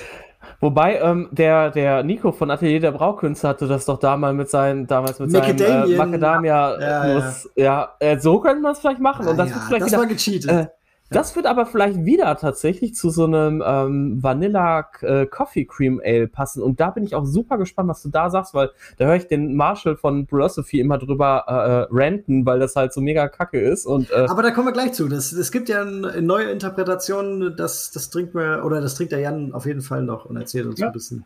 Da bin ich echt gespannt drauf. Äh, Klarheit sollte auf jeden Fall sehr klar, fast wie filtriert sein. Ähm, ich sag mal, das ist wirklich auch das, was am schwierigsten ist, als Hobbybrauer zu erreichen. Ich, man kriegt schon sehr klare Biere hin. Ich meine, wenn ihr bei uns bei Instagram vorbeischaut, äh, so mein Cream Ale, das war halt auch wirklich äh, super klar. Das hier ist auch ziemlich klar, wobei das mit Styrian Wolf irgendwie gefühlt ein bisschen klarer war. Woran auch immer das gelegen hat. Ähm, aber das könnt ihr auch natürlich ähm, durch Faktoren wie Hefestamm und äh, Wasserprofil und auch Lagerzeit natürlich halt und auch äh, Zapftechnik. Also wenn ihr mit einer Floating Dip Tube da rangeht, dann äh, ist das machbar. Das ist auch Cheaten. Nein. das, ist, das ist schon Cheaten. Das ist schon Cheaten. Was? Weil sonst könnte ich meinen mein Maibock auch äh, äh, sieben Tage später zapfen und sagen, guck mal, wie klar der ist. Ja, wobei, ganz ehrlich, also das hat schon zwei Wochen oder drei, vier Wochen gebraucht, bis okay. es diese Klarheit erreicht hat. Also ja. ich lasse es. Sehr gut. Ihr hört euch an, ich habe einen, einen, historischen Artikel gelesen ähm, aus Enzinger, die die, Brauer, äh, die Filtration in der Brauerei eingeführt hat wurde ihm genau dasselbe vorgeworfen. ja, echt? Geschiss am Kunden, weil ein richtiger Brauer kriegt das Bier auch so klar hin und sowas, man braucht da oh, keine Filter. Das hört sich irgendwie nach Bernd Unger an. das hört sich nach Bernd an. Aber genau so habe ich mir das auch gerade gedacht. Das ist Geschiss. Sehr, sehr gut, sehr gut. Nein, also es, ich finde es ich immer noch äh, eine witzige Idee, die relativ simpel umzusetzen ist. Ne? Diese Floating ja. Dip Tube. Äh, absolut, absolut cool. Aber jetzt gerade beim zum Beispiel Maibock ist es ja so, er braucht eh ein bisschen und äh, ja. da merkst du einfach, okay, der wird immer klarer, wenn ich, wenn ich mal zwickel. Aber beim Cream Ale hast du das Problem, dass das schon relativ früh trinkbar ist und als Hobbybrauer, mhm. ne, Geduld ist ja immer so eine Geschichte. Äh, und ja, dann ist es halt so, dann ist es vielleicht noch ein bisschen trüb und es wird trotzdem das ein oder andere Gläschen getrunken. Aber ja, natürlich. grundsätzlich äh, um den Stil quasi so zu treffen, dass du bei einem BJCP-Wettbewerb antreten kannst, sollte es relativ klar sein. Und also ich es ja. wie immer, nach dem letzten Glas denkst du, jetzt hätten noch zwei Wochen gebraucht. Genau, genau. Dann, ja. Oder du, du, du kriegst dann noch eins und denkst, oh, jetzt ist es eigentlich perfekt und dann ist es Und dann ist leer. leer. Ja, das wird genau. bestimmt auch heute passieren. Ich, ja. ich, ich äh, muss auch gleich schon wieder, äh, ist schon wieder leer nämlich. Aber ja, ich werde auch beim nächsten Mal, denke ich, direkt einen 40-Liter-Sud machen. Also, dass ich so ungefähr zwei Keks voll kriege, weil äh, das, das war jetzt auch so, beim, beim ersten äh, Cream Ale Cake, das war irgendwie innerhalb von zwei Wochen leer. Also, ich glaube, so zweieinhalb Wochen nach Brautag war es einfach weg. Und es war schon so, weil es halt wirklich nach einer Woche Reifung schmeckt schon so verdammt gut. Das ist der Hammer. Also, das ist wirklich äh, sehr, sehr schnell trinkbar. Natürlich muss man damit ein bisschen Einbußen rechnen, was die Klarheit angeht, aber ähm, ich finde, das tut trotzdem dem Geschmack nicht immer einen Abbruch. Aber auch mhm. da, zwei Wochen Reifung ist schon immer noch besser, finde ja. ich. Genau. Ähm, willst du vielleicht mal ganz kurz mit so ähm, mit den Stammdaten wie Stammwürze und so wei äh, weitermachen? Dann würde ich mir nämlich noch ein Bier holen. Ähm, ich müsste mir auch noch eins holen. Dann hol dir ein Bier. Und äh, der Jan muss sich wahrscheinlich auch noch ein Bier holen. Äh, versorgen ja, uns und sind gleich wieder da. So Was? Ich muss nicht so weit gehen. Achso. ja, ich eigentlich auch nicht, aber äh, mein Arm reicht leider nicht bis zum Zapfahren. So.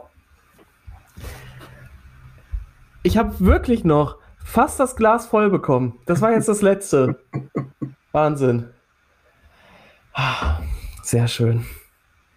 Und machst du Spaß, wieder bei uns im äh, Podcast zu sein? Oder? Ja, ich habe gerade gesehen, es gibt einen, einen Cream Ale, aber 2019 ähm, aus München. Aha, wer hat das gemacht? Wie das at der Keller, our brewery Max Vorstadt. Keine Ahnung, es steht hier, steht nur. Hm. Hm. Steht hier nicht wirklich. So, soll ich jetzt ein Vanilla Barrel Cream Ale aus dem Bourbon-Fass oder Krass. ein Coffee Vanilla Cream Ale probieren? Ah, ich glaube, ich würde erst das Vanille wahrscheinlich. Ich glaube, das ist ein bisschen easier zu trinken.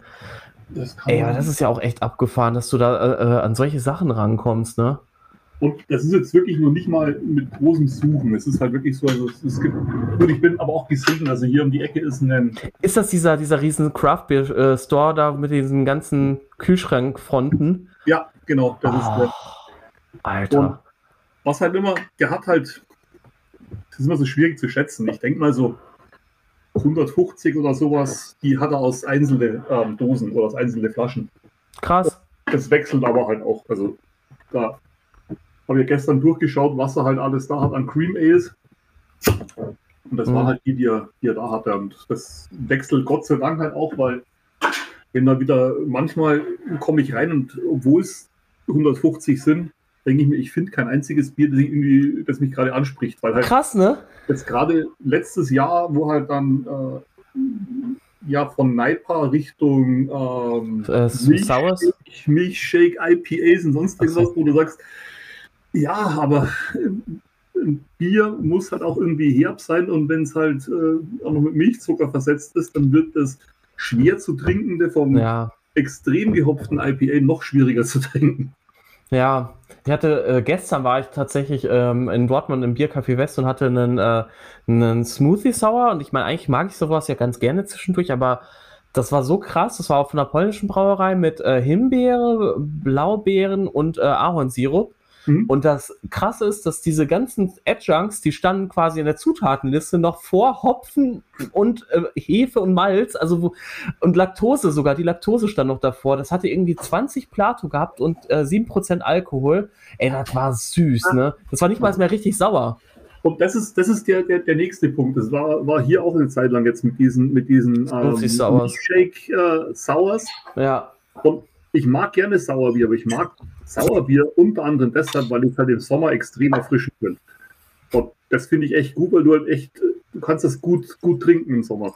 Wenn du das Ganze jetzt irgendwie mit Laktose zunichte machst, das Saure, ja. dann irgendwie dann ist es halt auch schwer zum Abbeißen. Vor allem, wenn es zu viel wird. Also ich habe ja selber auch schon mal sowas gemacht, eine Triple Fruited Gose und die war aber wirklich noch gut trinkbar. Ich hatte halt trotzdem 40 Gramm pro Liter, Laktose ist auch nicht wenig, aber es war trotzdem wirklich noch ausgewogen, weil die Säure halt auch sehr stark war durch Rhabarber und Erdbeere. Ja. Aber äh, wenn das halt irgendwann so süß ist, dann macht das auch keinen Spaß mehr. Ich wollte dich noch mal ganz kurz was fragen, Jan. Ähm, mir ist ein Phänomen aufgefallen und zwar, ich, ich habe ja im Keck vergoren jetzt ähm, die letzten beiden Cream Ales. Ja, Sind wir on air? Hm? Sind wir on air? Äh, können wir mit reinnehmen. Ich meine, warum nicht? Deswegen, finde ich gut. Ja. Und zwar ähm, habe ich jetzt so festgestellt, das hat mir der Tommy dann auch am Freitag gesagt, das ist mir dann auch erst aufgefallen, was es ist. Und zwar ist jetzt hier ähm, so die, bei den letzten paar Litern so ein leicht metallischer Geschmack mir aufgefallen. Es ist wirklich, es ist nicht so, so, so unangenehm metallisch, sondern so, so, so wie so bei manchen Bieren vom Fass eben. Äh, das hatte ich aber bei anderen Bieren, die ich auch im Keck vergoren habe, nicht. Und jetzt ist meine Vermutung, dass es so ein bisschen aber auch daran liegt, äh, dass halt einfach quasi die Hefe noch unter dem Bier ist, beziehungsweise Bier, das Bier auf der Hefe, also dass es so ein leichter Autolysegeschmack sein kann. Kannst du dazu was sagen? Wie ist da deine Einschätzung? Also, metallisch würde ich jetzt komisch finden bei Autolyse.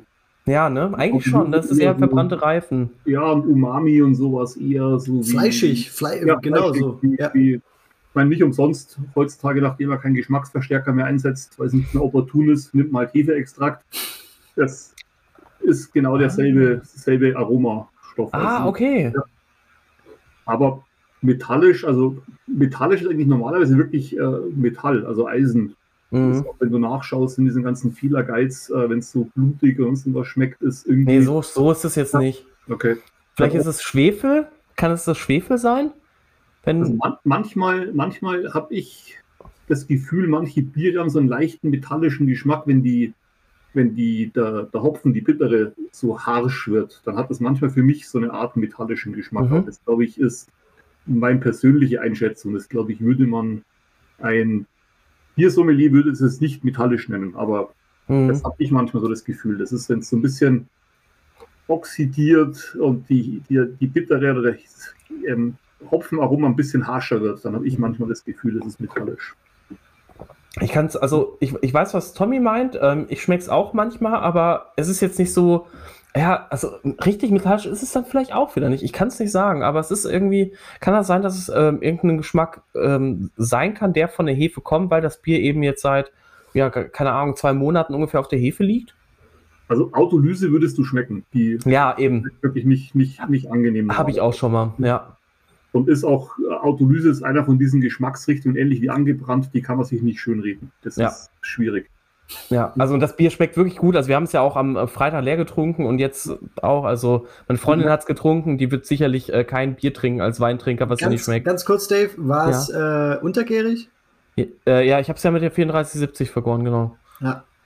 Ähm, spricht, also metallisch, meiner Erfahrung nach, spricht ein bisschen für gestresste Hefe ist so mein, wenn, wenn irgendwas nicht hundertprozentig passt, gerade die 3470 hat bei ist mir zickig, so einen ne? ganz leichten Eisengeschmack. Ich mag mhm. den total, das ist mein Problem. Ich finde Biere, untergärige Lager, gerade wenn das so fränkische Lager sind, hat man das auch immer mal, finde ich. Dass sie so einen leichten Eisengeschmack haben, finde ich super süffig. Ich finde das super geil. Mir geht's, mir geht's so mit dem, mit dem sogenannten Kellerstinker, mit diesem, also für mich haben, es ist, es ist noch nicht mal extrem Schwefel, aber es ist für mich so ein bisschen, und das klingt jetzt abschreckend, aber es ist so ein bisschen wie ein muffiger Keller. Ja, ich weiß, was du meinst. Die haben für mich, haben die manche, manche untergärigen Biere haben die auch und ich finde, das macht sie extrem süffig. Ja. Ja. Ist, ist, ist witzig, ja. Und, und da finde ich dann auch mal schwierig, wenn man, wenn man das als, das hat man ja auch als, ähm, als Sommelier, als Judge oder so, da dann den Schalter auszumachen ja. und zu sagen, nee, nee, nee, äh, das soll da eigentlich nicht rein, Freunde. Ne? Ähm, also mir schmeckt zwar, aber ja ich habe einen anderen Verdacht, habt ihr das Fass, war das vorher voll und ihr habt es bis auf das letzte Glas leer getrunken dann und habt dann irgendwelche Aromen festgestellt, die da vielleicht gar nicht drinnen waren. naja, also. Das letzte Glas war irgendwie metallisch. genau. Dem haben wir am nächsten Tag gehabt. Genau. Das ist jetzt tatsächlich auch das letzte Glas hier. Also, ähm, oh, was hast du da, Jan? Es ist jetzt äh, ein Cream Ale, das mit natürlicher Vanille und im Bourbonfass gereift ist. Krass. Und, und wie, wie ist das? Weil das ist das so ein, es hat das so wenig. Ja, dunkel aus, ne? Es hat ja also so wenig Körper oder so. Ich, ich stelle mir schwierig extrem, vor. Extrem vanillig. Und ja. so ein bisschen, ein bisschen wie Vanilleplätzchen. Ich glaube, das macht mhm. das Birkenfass, das Holzige vom mhm, Birkenfass. ich wollte gerade äh, sagen, genau. weil Vanille ins Bier zu kriegen ist ja schon schwierig. Ich, ich finde es schwierig. Ich habe ja jetzt meine, meine Versuche damit gemacht. Ähm, ist gar nicht so leicht, aber gerade so diese Holzfassaromen, Bourbon-Fassaromen, äh, die sind halt immer vanillig. Aber es ist nicht ganz so schlimm. Es ist in der Nase viel extremer, mhm. als es im Geschmack ist. Mhm. Also man schmeckt schon, aber es ist jetzt nicht so, dass du nichts anderes mehr schmeckst. Ja, und die Farbe, es ist auch wirklich, also eine ganze Ecke dunkler, ne? wenn wir das jetzt nochmal so vergleichen ja. hier. Auf jeden Fall. Ist wahrscheinlich halt dadurch, dass es halt einfach im Holzfass ne, Sauerstoffeintrag und so. Also schmeckst du auch so eine leicht oxidi äh, oxidierte Note oder?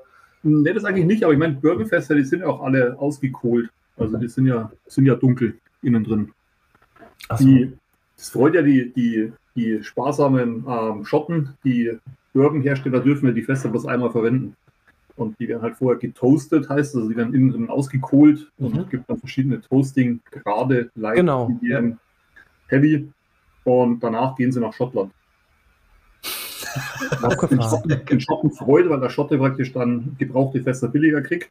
Genau, der und da, da so weit, schon Aroma drin ist, ja. Genau, der Schotte geht das so weit, der schreddert es dann danach und dann bräuchte er noch Lachs drüber.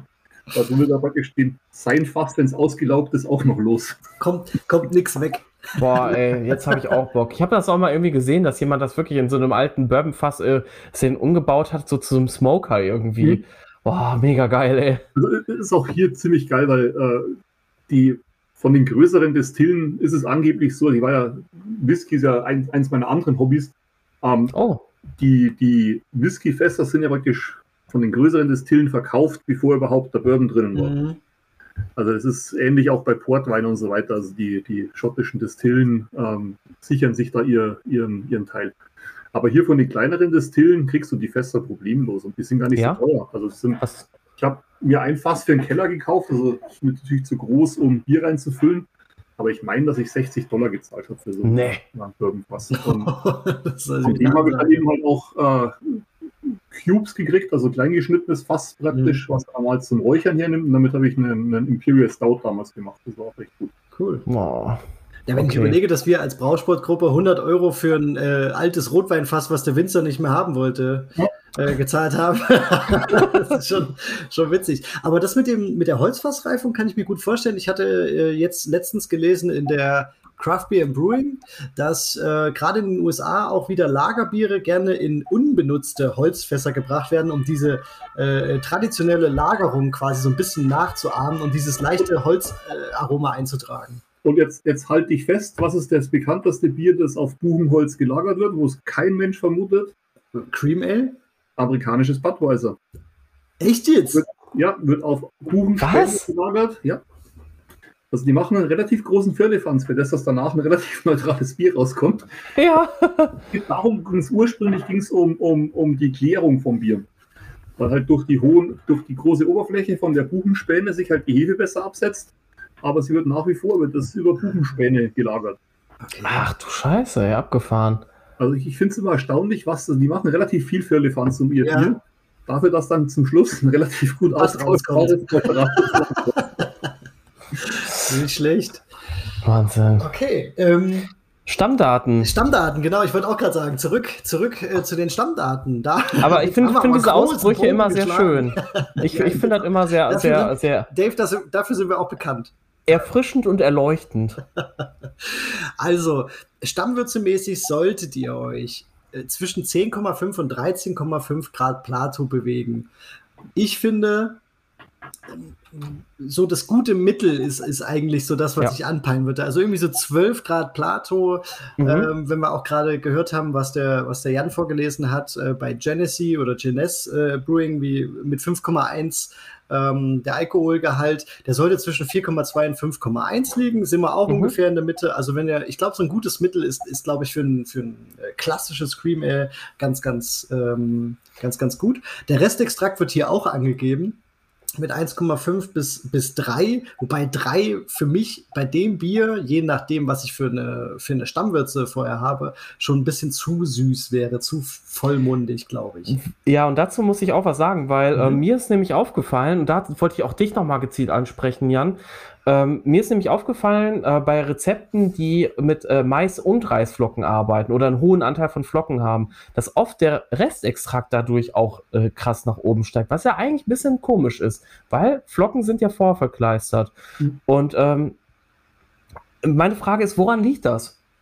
Also, es kommt natürlich immer darauf an. Ich sage jetzt mal, du kannst mit Flocken, mit Mais und Reis auch extrem leichte Biere bauen. Also die ganzen Interna International Lager und so weiter, die mit Reis gebraut sind, die kriegst du ja fast bis zur Geschmackslosigkeit hin. Genau. Ist immer die Kombination aus dem Maischprogramm mit der Rohfrucht praktisch. Mhm. Und das muss halt zusammenpassen. Oder du kannst damit steuern, in welche Richtung du gehen willst. Mhm. Und wenn du halt entsprechend, ähm, entsprechend nicht auf die, die Maltose-Rast äh, gehst, dann kriegst du natürlich durch Mais und so weiter schon mehr Aromen rein, als du, als du sonst reinkriegst. Weil was, was ich jetzt Beispiel spannend fand, ähm, das Cream Ale vom äh, Tommy und mir, was wir halt im ja, am 27. Dezember 21 gebraut haben, das hatte 85% Pilsner, 10% Maisflocken, 5% Reisflocken, äh, eingemischt bei 67 Grad und dann haben wir die Kombirast bei 65 Grad gemacht äh, für eine Stunde und äh, das hatte einen Restextrakt, meine ich, von fast drei Plato oder mhm. sogar knapp darüber. Es hat aber trotzdem nicht süß geschmeckt. Es hatte irgendwie, es war so ein bisschen vollmundiger, fand ich einfach. Es ist immer nicht vollmundig, aber es hatte einen Ticken mehr Körper jetzt zum Beispiel als meins. Ja. Ja, aber es war klassisch, um jetzt wieder zum Anfang der Sendung zurückzukommen, eben, wenn du dir jetzt vorstellst, du hast ein extrem hoch, hoch vergärendes Malz, das ist der falsche Ausdruck, aber ein Malz, das sehr enzymreich ist und das war genau der, der, der Grund eben, wo man gegensteuern konnte. Und was du gemacht hast, ist klassisch, was jetzt der englische Brauer in, in Amerika oder auch in England macht, ist Kombirast. Ja, das Single Infusion, ne? Was ja auch historisch gesehen, weil sie ihre Schiffe lieber oder weil sie ihr Holz lieber in Schiffe umgewandelt haben, ähm, mal kein oder wenig Brennstoff hatten und dann natürlich äh, Single Infusion Mesh bietet sich da absolut an. Und da ist aber halt das Problem oder den Nachteil, dass du natürlich ähm, immer einen Kompromiss eingehst, in Anführungszeichen. Und wenn du jetzt bei 65 Grad bist, du schon relativ weit weg von 72 Grad, wo du jetzt klassisch natürlich äh, verzuckern Die würdest. Alpha-Amylase, ja. genau. Und von daher praktisch äh, hast du schon relativ viele ähm, Dextrine, die du, die, du, die du einfach mitnimmst praktisch. Und wo du einfach äh, mehr Körper hinkriegst. Echt? Noch dazu, noch dazu rastest du ja praktisch, wenn du jetzt ein klassisches Maischprogramm anschauen würdest, überhaupt nicht in der Proteinrast. Das heißt, du hast äh, deine Proteine nimmst du relativ äh, langkettig mit praktisch und natürlich schlägst das alles nieder in, in, in, in der Vollmundigkeit oder im Körper. Das, das hätte ich jetzt auch gesagt. Also dadurch, dass ihr halt äh, direkt auf Kombirast gegangen seid, was ich zum Beispiel nicht gemacht habe, ist, ähm, du nimmst die, die, die, die äh, langkettigen Proteine mit, also die werden quasi nicht aufgedröselt. Genau. Und wenn du, wenn du die mit drin hast, hat das auch für, für mich immer, oder das, das liest man auch immer wieder, nicht eine Süße, aber eine, eine gewisse Vollmundigkeit nimmt das mit. Und es hat auch mhm. ein anderes Mundgefühl, ob du, ob du quasi äh, diese, diese Proteine direkt, also die langkettigen Proteine mit ins fertige Bier nimmst. Ähm, es schmeckt immer ein bisschen voller, ein bisschen äh, fetter, äh, wenn du das, ja. wenn du das so machst. Genau. Also deswegen hätte ich da, glaube ich, auch gedacht, gerade wenn man ähm, Rohfrucht ist es ja nicht, aber wenn du quasi Flocken benutzt und so weiter, mal kurz wenigstens die, die, die, die, die Eiweißrast so ein bisschen antippst und mhm. dann hochziehst, dass du dann, glaube ich, mehr auf das kommst, was du willst. Außer du willst jetzt zum Beispiel wirklich ein, ein bisschen fetteres äh, Cremate haben, kann ja auch sein. Das passt ja auch gut. Passt ja trotzdem gut, finde ich, find ja. ich trotzdem voll okay. Erzähl, also, ist, ist, ist, ja auch der Klassiker beim, beim Witbier zum Beispiel, wo du halt äh, genau. relativ hohe Anteile hast. Äh, ja wo du mit einer, mit einer ähm, Single Infusion Mesh ja relativ an deine Grenzen kommst, weil du halt einfach die, die, die Proteine oh, nicht, nicht umwandeln kannst ja. nicht genug umwandeln kannst.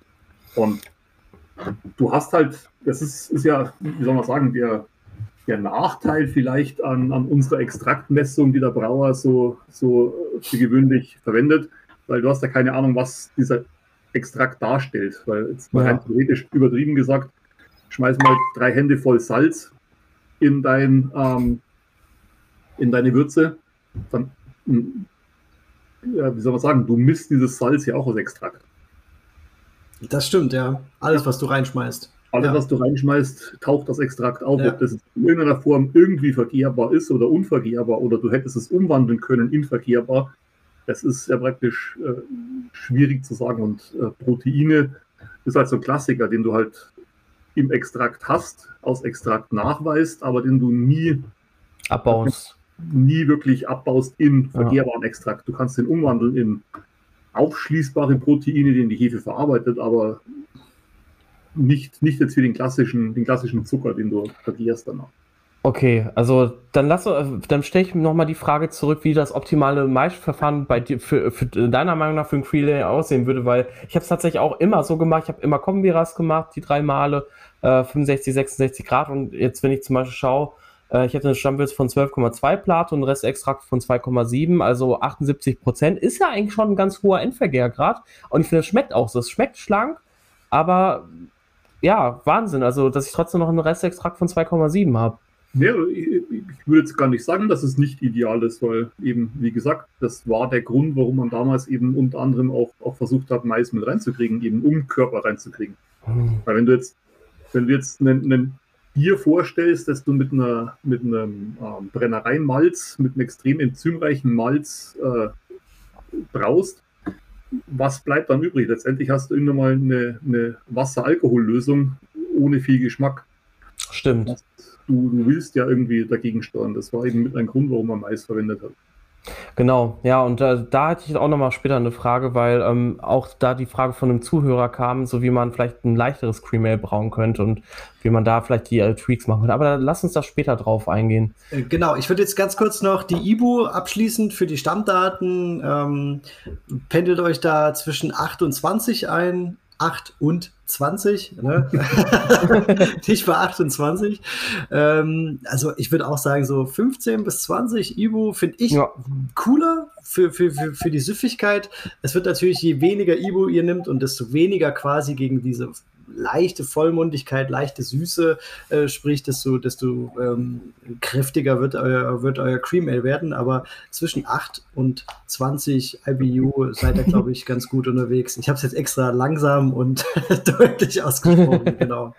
Ähm, ja, weil, wir jetzt, weil wir jetzt auch gerade, ähm, bevor wir ja, vielleicht zu den, zu den Fragen kommen, die noch so im Raum stehen. Einiges haben wir schon ein bisschen ähm, beantwortet, genau, aber wir haben, wir haben jetzt schon ein paar Mal drüber gesprochen, was auch äh, eine Frage war. Äh, die war zweigeteilt. Ich würde die mal vorlesen, weil die würde dann gut überleiten. Das erste ist ein bisschen ungewöhnlich, finde ich. Aber das zweite ähm, leitet dann dazu über, was wir jetzt die ganze Zeit schon angerissen haben, aber noch nicht richtig besprochen haben. Und zwar ähm, der äh, Beard and Muscles hat bei Insta mhm. gefragt, das steht bei mir sehr weit oben, also das Cream Ale auf der zu brauen Liste und ich habe es, äh, ich habe vor, es mit jungen Fichtenzweigen zu stopfen. Das wäre die erste Frage, die würde ich jetzt mal so im Raum stehen lassen, bevor ich weiterlese. Also ich habe schon äh, vom da ist es wieder, kannst du so machen, dann ist es halt Kacke. Ich ja. glaube aber, dass das mit einem Augenzwinkern gemeint, also nicht. Äh ich, ich, ich, kann mir, ich, ich, kann mir tatsächlich vorstellen, dass das funktioniert, was ja. den, äh, was den finalen Geschmack des Bieres angeht. So würde ich es jetzt mal formulieren. Ja. Aber dass du dann noch sagst, das ist ein Cream Ale, was quasi auf Fichtenzweigen gelegen hat oder so, das wirst du wahrscheinlich von den wenigsten Trinkern hören, sondern es wird vielleicht funktionieren, wenn du das dezent einsetzt, genauso wie beim Stopfen, dezent, kurz, wie auch immer du das steuern möchtest.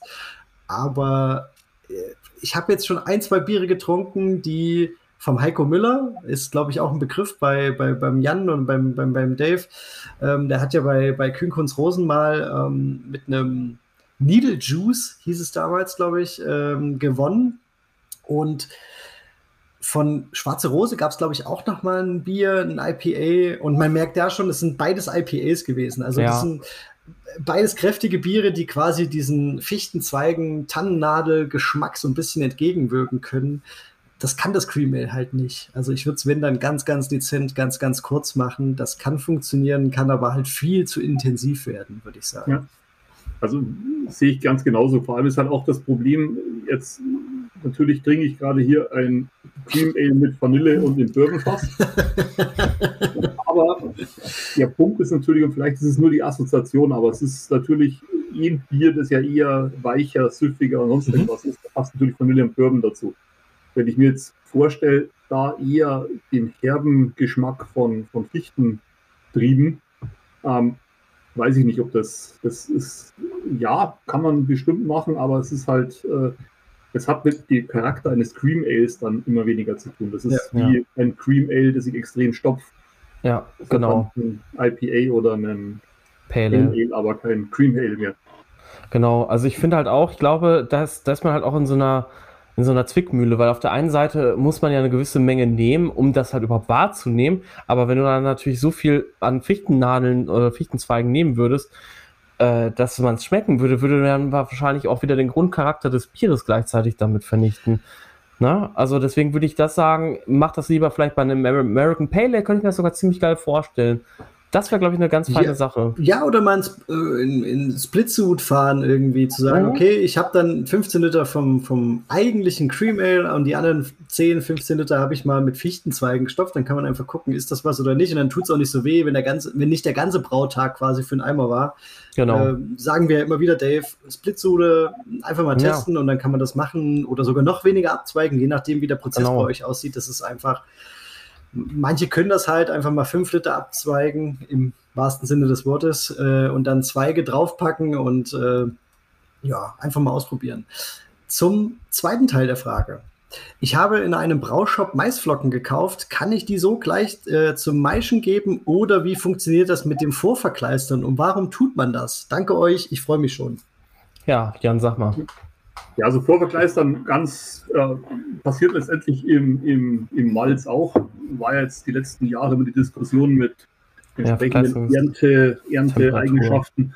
Also um Malz, um die Stärke im Malz abzubauen oder in Zucker umzuwandeln, muss erstmal das Stärke-Korn als solches aufplatzen. Und das passiert beim Vorverkleistern. Der Grund, warum es Vorverkleistern heißt, ist, die typischen Kleister, die wir kennen, ähm, sind Stärkekleister. Genau, Ka das Kartoffel und so, ne? Genau, es bildet danach ein Gel praktisch. Mhm. Ja. Das ist schon, wird halt wirklich zäh, dickflüssig. Das ist auch der Teil, den man sieht in der Maische, wenn die, die Würze dicker wird. Das ist praktisch die, die, die Vorverkleisterung. Ähm, Flocken hat den Riesenvorteil, die muss man nicht vorverkleistern. Also bei der Flockenherstellung ähm, wird das Maiskorn praktisch meistens mit Dampf praktisch gegart und wird dann zwischen einem Walz, also zwischen zwei Walz, also einem Walzentrockner ähm, zur Flocke gepresst. Und deshalb ist es vorverkleistert. Also es ist, äh, hat den Vorteil eben, also ich verwende meistens auch, wenn ich es kriege, Flocken, weil da muss man sich am wenigsten Gedanken drüber machen.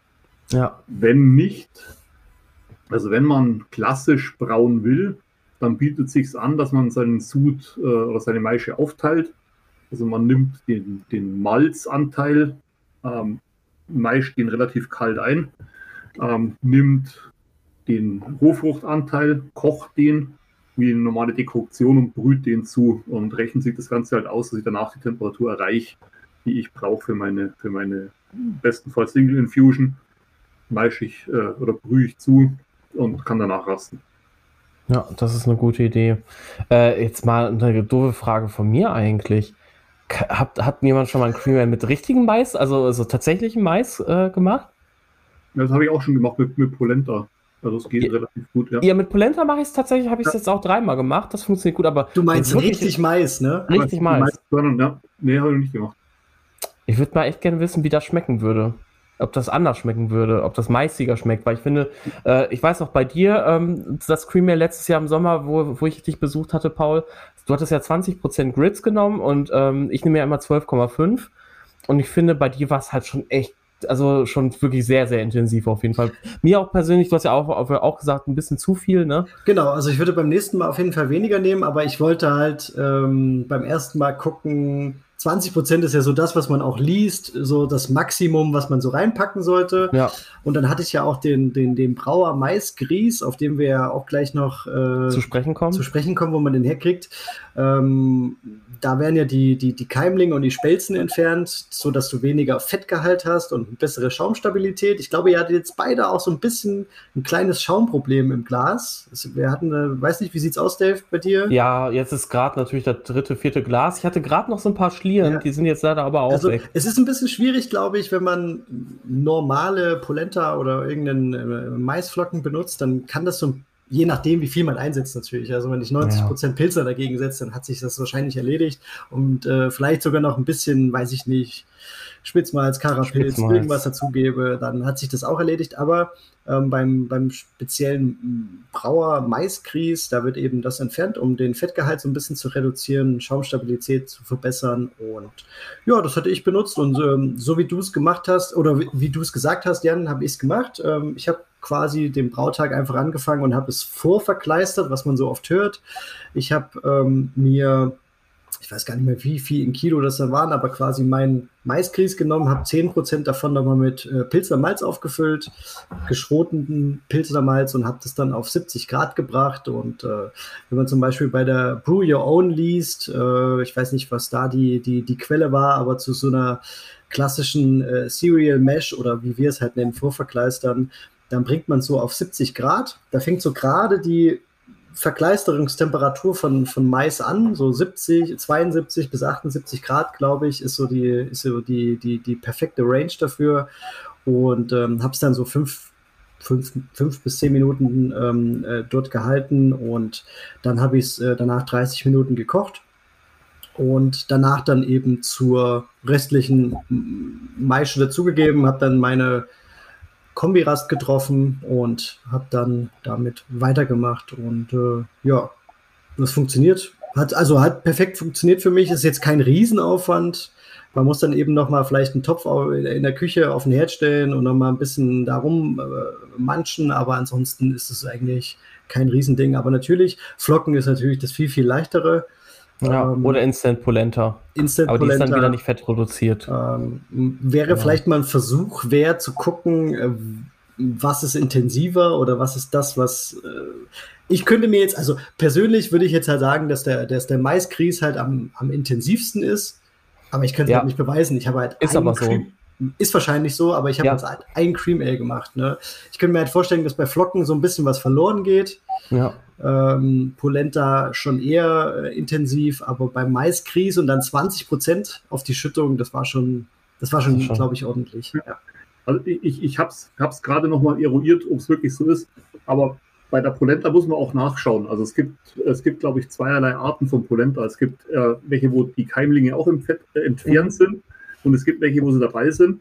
Und lustigerweise genau die ersten beiden Bilder, also wenn man die Nährwertangaben anschaut, man sieht es ja dann Fett. Ich habe jetzt hier eine 2,8% Fett und die andere 0,5% Fett. Ja, also genau. Es gibt scheinbar, gibt scheinbar beide Arten. Aber perfekt, da kann man sich da so ein bisschen dran orientieren, wenn man das ja. irgendwo mitnimmt. Ähm, eine kurze Frage nochmal. Ähm, wenn ich jetzt sagen würde, ich würde jetzt wirklich ein Cream Ale mit äh, sechsteiliger Gerste brauen, also mit Six Row Malz, Meinst du, müsste ich dann trotzdem dann noch eine Serial Mesh machen ähm, oder das ähm, die ähm, Dings äh, verkleistern? Ja. Also das Problem ist praktisch, dass das, ähm, die, die, die beiden Sachen sind zwei unterschiedliche Vorgänge. Die ja. Amylasen kann die Stärke nicht aufspalten, wenn sie nicht verkleistert ist. Praktisch. Ja, stimmt. Das passiert im Malz als solches letztendlich auch, aber auf einem anderen Wege. Mein Malz wird, wird ja auch nicht gekocht, außer du machst die Koktion. Aber während dem Keimprozess praktisch spalten sich die, die, die Stärke auch auf. Genau. Ähm, was eben nicht passiert, ist die sogenannte zytolytische Lösung. Das ist das, wenn man davon spricht, dass moderne Malze so hoch gelöst sind. Mhm. praktisch die, die Zellwände bauen sich ab. Und ähm, das hast du halt bei, bei, bei Rohfrucht nicht. Und dann praktisch hilft das Kochen, also die platzen physikalisch auf, wenn das so ist. Die quillt ja. auf, die, die Stärke und sprengt praktisch die Zellwand.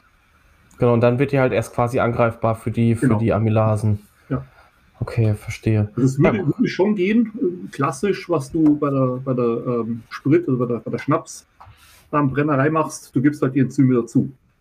Technische Enzyme, ja. Genau, und äh, machst die Zellwände kaputt, danach kommt die Amylase dazu und dann verkehrst du. Ach, die können auch wirklich dann äh, so, so was aufspalten dann. Ja, also du, du hast erst zytolytische Enzyme praktisch. Die, Ach, zytolytische, ja, okay. Ja. Also wenn du, weil heutzutage natürlich Energie das Problem ist, ähm, früher hast du einfach die Kartoffeln und so weiter auch gekocht, aber heutzutage eben kannst du enzymatisch praktisch die Zellwände zerstören mhm. und dann eben mit, mit Amylase ganz normal weitermachen. Und eine Frage, dann können wir sofort weitermachen. Äh, ist mir gerade nämlich auch wirklich, also beim Sprechen kommt man ja immer auf die wildesten ja, Sachen. Ja, alles gut, alles gut. Ist ähm, ein Cream Ale mit Kartoffeln. Ich meine, du hast ja ein Kartoffelbier-Rezept in deinem. Äh, in Jetzt hol ich wieder die Karte. Ersten. Jetzt hol ich wieder die Karte, Jan. nee, ich glaube, wollte er gar nicht. er, hat doch, er hat doch nicht in die Richtung geguckt. Den Blick kenne ich jetzt. Ich habe noch eine andere. Das, das, lief alles nach Plan, aber der Plan war scheiße. die, ist, die ist eigentlich noch geiler. Ja. ja, klar, theoretisch geht es auch, aber das würde bei dem Punkt, das ist halt dann ein anderes Bier. Also ist halt die Frage, ob der Geschmack, also wie, wie, wie, äh, das wäre ja wirklich interessant, wie, wie, der, wie das den Geschmack beeinflusst, ne? Ja. Weil man. Was ich gerade noch sagen wollte, wenn es um, um Flocken geht, was, was auch ein, ähm, ein, ein Fehler ist, nimmt keine Cornflakes, weil Cornflakes sind nicht nur Mais, auch wenn der Ausdruck Cornflakes äh, darauf hinweist, aber da ist genug Zucker noch mit drin und und und. Also Cornflakes ist nicht gleich Maisflocken. Das haben wir im, im gelben Forum, haben das, glaube ich, noch bei meiner Recherche ganz viele geschrieben, irgendwie, dass die dann halt einfach Cornflakes äh, Zucker reduziert oder zuckerarm dann genommen haben. Aber schießt halt die Stammwürze ein bisschen nach oben. Ja. es gibt ja dieses Samba, wie heißt Samba? Samba Pale Ale. Ja. Genau. genau. Nee, da, da, da, kann man ein bisschen drauf gucken, aber mittlerweile kriegst du ja eigentlich in, in, in Drogerie und so weiter, kriegst du auch ja. Maisflocken komplett ohne Zucker. Das ist, ist machbar, aber müsst halt ein bisschen drauf gucken. Aber der, den Hinweis mit dem, äh, bei der Polenta mit dem, mit dem Fettgehalt ist natürlich super, da zu gucken, ähm, sind die, sind die Spelzen entfernt oder äh, die, die, die Keimlinge entfernt oder nicht? Äh, wie ist der Fettgehalt? Genau. Auf jeden Fall mal. Ich, ich, ich, ich lese ja allein schon aus, aus beruflichen Gründen immer ganz, ganz gerne die Nährwertangaben. Aber zum Beispiel auch ein super, super einfaches Rezept, um Fruchtbiere äh, zu machen. Ähm, Habe ich schon oft genug gemacht, wenn man es dezent halten will. Du brauchst ein ganz normales Weißbier zum Beispiel mhm. und kaufst ja. dir Fruchtsaftkonzentrate, die gibt es ja heutzutage auch in jedem Reformhaus. Da steht hinten der Zuckergehalt drauf und nimmst die zum Carbonisieren her. Ja, ja, geil. Ich habe das mal so ähnlich gemacht mit äh, äh, Triple Sec.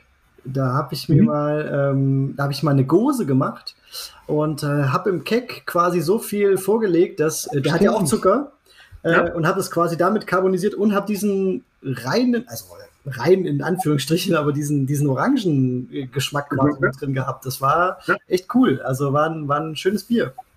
Also ich habe ich hab, ich hab Weißbier eben alles mögliche schon Cranberry und und und auf die Art gemacht. Ich habe letztes Mal einen Weißbier mit Kirsche gemacht und das war super interessant, weil das ist, äh, wie heißt die? Das ist eine spezielle Kirsche, die hier in, in den USA relativ bekannt ist, eine Sauerkirsche. Und ich habe mir einen Sirup davon gekauft, also, mhm. ähm, aber also kein Sirup mit Zucker, sondern äh, reines Konzentrat, wenn du so willst.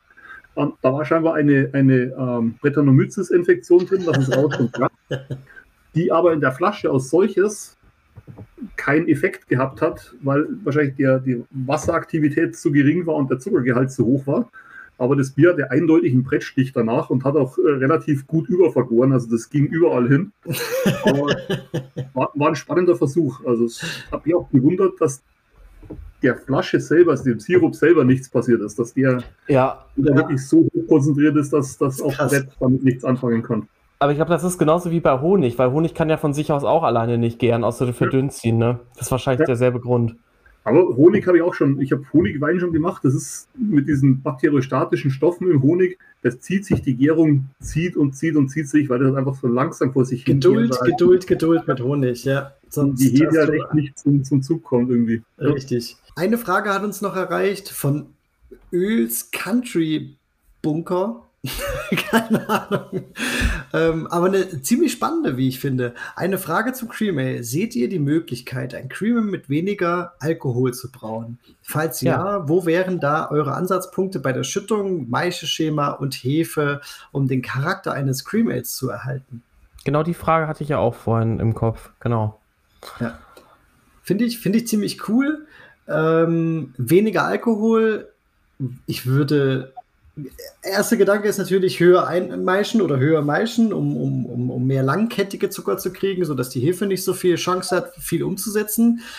Aber dann hast du halt direkt den Charakter von so einem Cream Ale, ne? Also dieses, dieses Crispe ähm, kaputt gemacht. Also finde ich schwierig tatsächlich, dieses, dieses Vorhaben. Ich weiß nicht, wie seht ihr das? Ja. ja, ich meine, es kommt jetzt darauf an, was man unter wenig Alkohol versteht, weil ich meine, Scream Ale 4, 4 oder die JCP, glaube ich, sagt 4,1 oder was auch immer, 4,2. Ja, genau. Ja, genau. Ist ja, ist ja eh noch nicht, noch nicht so extrem viel Alkohol, aber ich würde Ich würde Stammwürzige halt ein bisschen runtergehen und dann halt hoch einmeischen. Ja. Echt wird es dann höher einmeischen? Ja. Ja gut, es ist halt schwierig, aber wenn man sagt, so selbst die BJCP Guidelines geben ja 10,5 als niedrigste Stammwürze vor. Ja, also wenn man sich die so schnappt und dann, dann landet man ja so ungefähr bei 4, sage ich mal. Das ja. ist ja schon recht niedrig angepeilt. Also wenn man jetzt so vielleicht auf 10 oder 9 geht, und, und normal meist, dann, dann ist man ja schon bei dreieinhalb Prozent ungefähr. Das ja. ist ja schon relativ wenig äh, und landet vielleicht trotzdem noch bei dem, was man so ein bisschen sich unter einem Cream Ale vorstellt. Wenn man es jetzt noch niedriger haben will, dann weiß ich nicht, Dave, hättest du noch eine andere Idee, als höher einzumeischen? Ich, also ja, klar, die also Hefe, also, die du benutzt, aber äh, du nee, ja trotzdem so ein cleanes, so ein cleanes äh, ja, okay, erzähl. Also ich, ich hätte, ich hätte, ich, ich würde so machen, ich würde auch die Stammwürze natürlich reduzieren, ganz klar. Mhm. Ich würde da vielleicht einfach die Schüttung noch mal ein bisschen anpassen. Ich würde dann vielleicht so, keine Ahnung, vielleicht ein bisschen Spitzmalz, vielleicht ein bisschen Wiener, irgendwas, was so ein bisschen mehr Geschmack wieder mit reinbringt. Ähm, vielleicht, vielleicht sogar ein Karapilz. Irgendwie sowas. Ähm, Damit es nicht zu dünn wird, quasi. Genau, weil das wäre meine, meine Befürchtung, dass es halt okay. super wässrig wird, ne? Mhm. Aber Spitzmalz wäre ja super, weil gerade wir hatten ja über diese Proteine gesprochen, die würdest du ja mit reinbringen, gerade wenn du dann keine, ähm, keine Eiweißrast vielleicht machst. Genau. Dann könnte das Was? so eine, so eine kräftigere äh, oder eine, Vollmundigkeit jetzt in Anführungsstrichen, aber ein bisschen kräftigeres Profil reinbringen. Stimmt. Genau, was sagst du, Jan? Ich, glaube halt, ich glaube, dass halt Cream Ale ein schwieriger Stil ist, um ihn auch noch, noch leichter zu machen. das ist aber schön diplomatisch ausgedrückt. Ja, ich, ich, ich, um nicht wieder meine Karte hochzuhalten. Ja, genau. Ich denke halt zum Beispiel mit einem Grund, warum, warum Weißbier, leichte Weißbiere so gut funktionieren und, und trotzdem schmecken wie normales Weißbier, ist halt, weil du relativ viel Aroma drin hast. Ja. Der Grund, warum leichte IPAs gut funktionieren, so Session IPAs, ist, weil denen fehlt nicht so viel. Wenn aber das ganze Bier schon relativ schlank ist und du dann auch noch dünner wirst, dann wird es halt schwierig. Dann, was, was sollte übrig bleiben? Also, mhm. es ist, natürlich, es funktioniert, aber es ist halt die Gefahr, wie Dave schon gesagt hat, dass, du, dass, dass es wässrig wird. Ja. Also, das sehe ich, sehe ich schon auch. Also, es ist natürlich, du kannst mit Karamalzen dagegen arbeiten, aber du hast ja dann die, dieses Fenster zwischen, es wird wässrig und es ist äh, irgendwo mastig, weil zu viel unvergehrbare Zucker drinnen sind, wird halt relativ, relativ eng. Mhm. Okay. Hast du denn schon mal so ein Creamer getrunken, was so leicht war? Also weniger Alkohol hatte, so 4,5, 4,2 Prozent? Also nicht, nicht, dass ich, das mir bewusst aufgefallen ist. Okay. Das sind so alle eigentlich eher wie, wie, wie ein bayerisches Helles, so um die 5 Prozent. Ja, und das wird schon, und das wird schon seinen Sinn haben. Ne? Aber ich meine, auf der anderen Seite, wenn das, also sonst wird ja die BJCP trotzdem nicht so einen großen Spielraum lassen. Das ist nämlich so ein bisschen, was ich mir so denke. Ja, aber der Stammwürze ist schon krass, ne? Für so ein Bier über drei Grad Plato Spielraum zu geben, ist schon, ist schon ja. ordentlich.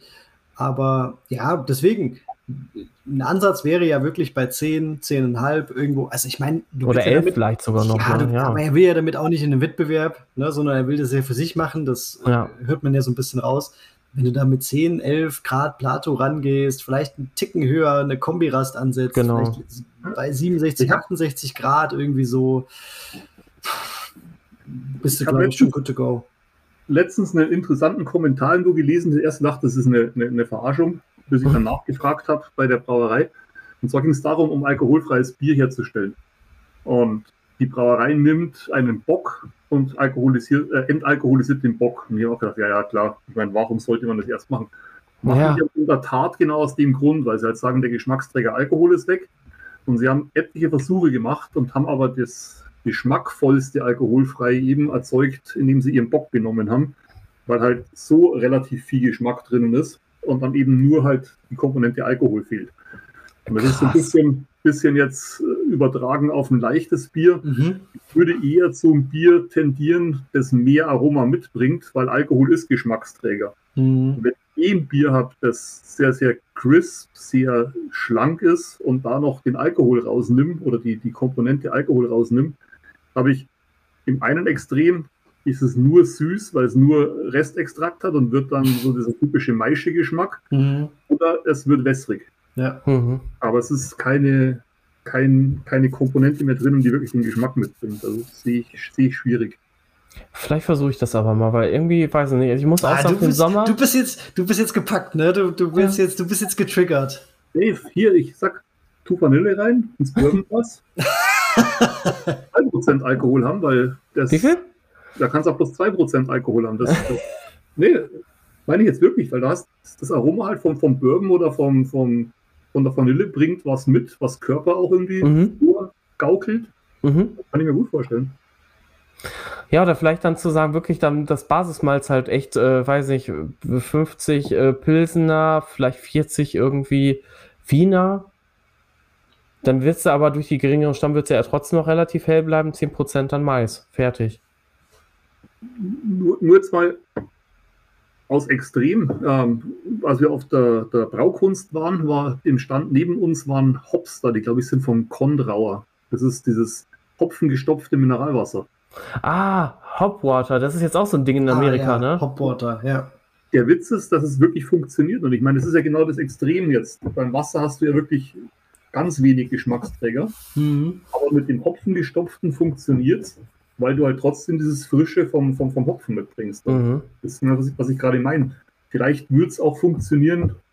Bisschen mehr Hopfen. 100% Alkohol, aber mehr Hopfen. Ich meine, mehr eher Richtung vor der Prohibition, wo sehr ja. so die 30, 30 äh, Bittereinheiten hatten. Boah, okay, wow. Das, das stelle ich mir auch echt interessant vor.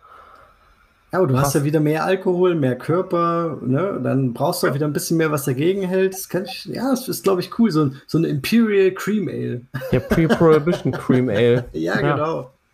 Es hieß ja. ja. auch mal Present Use Ale, fand ich auch interessant, den Namen, ne? Weil es halt nicht gelagert wurde, wie die Lagerbiere wahrscheinlich. Also es ist eh spannend. Gibt es ja auch hier IPAs, das Valentine's IPA, die damals einen Alkoholauszug gemacht haben aus dem Hopfen. Eben, es ging halt wirklich darum, wie kriege ich Bier schnell aus der Brauerei. Und praktisch einen alkoholischen Hopfenauszug gemacht haben, statt Hopfen zu stopfen, geht auch schneller raus. Also ich meine, es sind wirklich so viele Sachen, wo man heute sagt, oh, tolle Technologie, es ging ums Geld machen. mit, mit, mit Jack Daniels über Kohle filtriert, ja, genau aus dem Grund, damit schneller aus der, aus der Brennerei rauskommt. Krass, ja. Abgefahren. Du musst das nur richtig verkaufen, wo sich der, der, Kreis, wieder, der Kreis wieder schließt. Marketing. Ne? Marketing, ganz wichtig. Ähm, dann haben wir jetzt noch eine Zutat. Wir haben schon drüber gesprochen, aber äh, das war eigentlich die Hauptfrage, die kam. Welche Hefe ist geeignet? Oh, ja. Welche Hefe sollte man einsetzen? Welche Gärtemperatur? Und es kam sogar die Frage, wie sieht es mit einer Quake aus, wenn auch nicht stiltypisch? Ähm, also ich für meinen Teil, ich hatte die Escarpment Labs. Ich hatte das, genau, ich hatte, ich hatte ja halt quasi die Mischkultur genau. angewendet. Genau. Grundsätzlich würde ich, glaube ich, eher zu einer US 05, also zu einer cleanen, obergärigen Hefe tendieren und die relativ kalt vergären, anstatt eine untergärige, relativ warm, in Anführungsstrichen. Mhm. Ähm, um, weil in meinem Kopf spielt sich ab, okay, wenn ich eine eine untergärige, bisschen wärmer vergäre, dann kriege ich Fruchtester rein und die will ich im Cream Ale nicht haben. Ähm, deswegen nehme ich lieber eine, eine obergärige und, und vergäre die so kalt wie es geht, um, um, um dieses cleane Profil reinzukriegen. Mein, meine 50 Cent dazu. Dave, ich weiß genau, du hast es genau andersrum gemacht, gerade bei den letzten äh, Versuchen, ne? Ja. Genau, also ich hatte ja vorher hatte ich ähm, bei meinem ersten Studio diese, diese angebliche Hybrid-Lagerbehefe, diese San Francisco-Lager, wo ja auch viele Hobbybrauer am Anfang drüber stolpern, weil die ja irgendwie bis 20 Grad oder so als Kehrtemperatur angegeben wird. Und ja, klar kann man die dann benutzen bei einem zum Beispiel San Francisco ähm, Steam Beer zum Beispiel, ne, beim äh, California kommen oder so, aber es ist halt dann was ganz anderes. Ich muss jetzt aber wirklich sagen, ich habe ja auch dann zwei Hopfen miteinander verglichen und ansonsten wirklich die Parameter komplett mhm. gleich behalten. Ich finde eigentlich, also ich habe es aber auch unter Druck vergoren, ein kleines bisschen, ich glaube 0,5 Bar, 0,3 am Anfang oder so. Es war schon sehr, sehr clean. Also ich finde jetzt nicht, dass es unbedingt äh, genau wie ein Lagerbier geschmeckt hat, aber wirklich so krass ähnlich. Aber ähm, du hast unter Druck vergoren, ne? Ich habe genau 0,3 PSI oder ja, 0,3 Bar, meine ich. Viel. Ja, okay. Ja, also es war nicht viel. Ähm, ich weiß nicht, ob das schon ausreichen könnte, Jan, um da Esther wirklich wirk wirkungsvoll zu unterdrücken, aber vielleicht hat es ein bisschen geholfen. Also ich würde es natürlich diplomatisch sagen, ich würde die White Labs Cream Ale Hefe nehmen. Ja.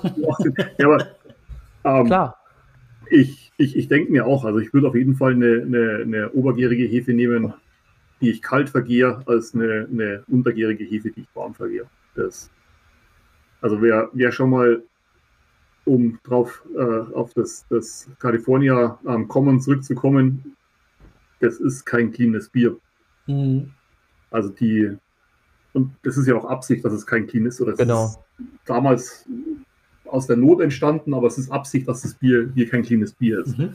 Also von daher würde ich, wenn ich jetzt keine Cream Ale Hefe kriege, ansonsten das eine Kölsch Hefe, eine Altbier-Hefe oder was nehmen, die relativ clean vergehrt. Ähm, ist ja schon die Hybrid-Hefe, genau. Ja, genau. Die kennt sich ja. da eigentlich aus. Ja. ja. Das wäre eigentlich auch mal witzig. Ja, stimmt. Cool. Was, was da durchaus auch, auch wieder interessant werden könnte, wenn man jetzt die beiden Fragen verknüpft, ist halt, dass ja, wenn ich, wenn ich keinen Geschmack reinkriege, weil ich mit der Stammwürze so weit unten bin und wenig Alkohol, vielleicht kann ich mit der Hefe was machen. Mhm. ohne jetzt eine Hefe vorschlagen zu wollen, aber da könnte man durchaus spielen, weil natürlich Hefe auch Aroma bringt. Weil da, das sind wir beim, beim leichten Weißbier oder beim alkoholfreien Weißbier, warum das relativ gut geht, weil du halt das Aroma einfach hast. Ja, ja. Gerade weil auch äh, Quake angesprochen würde, da fallen mir wieder die, die zwei klassischen Vertreter ein, also Crispy und Lutra. Mhm. Ähm, die, die Oslo sehe ich aber auch irgendwie. Ja, stimmt, die Oslo, warum? ja, die habe ich in dem Fall vergessen. Stimmt, die Oslo eigentlich sogar fast noch mehr als die Die macht ja halt viel, viel äh, ähm, Glykogen, äh, produziert die ja, und ähm, dieses Glykogen gaukelt halt Mundgefühl vor. Obwohl der Endverkehr gerade, äh, das ist.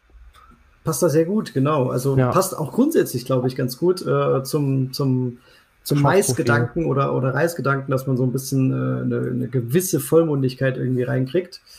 Äh, die Oslo könnte ich mir gut vorstellen, stimmt. Ja, ja. ist cool. Das wird der Bernd jetzt natürlich wieder anders sehen. Aber. Ja, Bernd sieht das, der Bernd sieht, glaube ich, äh, 80 äh, Prozent unseres Podcasts anders. nur speziell, wenn es um die Quake geht, weil da aber, aber, ist. aber solange er dazukommt, wenn wir ihn einladen, ist alles okay. Ist, ich wollte gerade sagen, dann ist es ja nicht so schlimm. Dann scheint es ja nicht so schlimm zu sein. Genau. Der, der macht dann immer so alle, weiß ich nicht, äh, zweimal hat man schon dabei, ne? so alle 20 Folgen, äh, alle 10 Folgen macht er seinen Rundumschlag bei uns und dann ist wieder gut. Dann ist wieder gut. Ja. Sehr ja. schön. Ja, Dave, wollen wir noch mal so einen kurzen Abschluss machen, wie, wie wir uns ein äh, Cream Ale vorstellen und dann unseren kleinen Goodie noch in den Raum schmeißen? Ja, gerne. Ja, also äh, Stammwürze würde ich, wie gesagt, so bei 12 Grad Plato ansiedeln, vielleicht 12,5. Ich würde es eher mhm. ein bisschen höher sehen als das, was die BJCPs äh, vorgeben, was bei 10,5 liegt. Ich würde es eher ein bisschen mittig, ein bisschen höher ansetzen. Genau. Ja, also ich habe jetzt auch meine Cremails alle mit 12 Plate ungefähr mhm. eingebraut, plus minus. Ich würde es mal gerne, ich werde mal demnächst mal so auf 11. Ein stärkeres? Irgendwas, nee, leichteres. Nee, okay. leichteres mal, mhm. genau.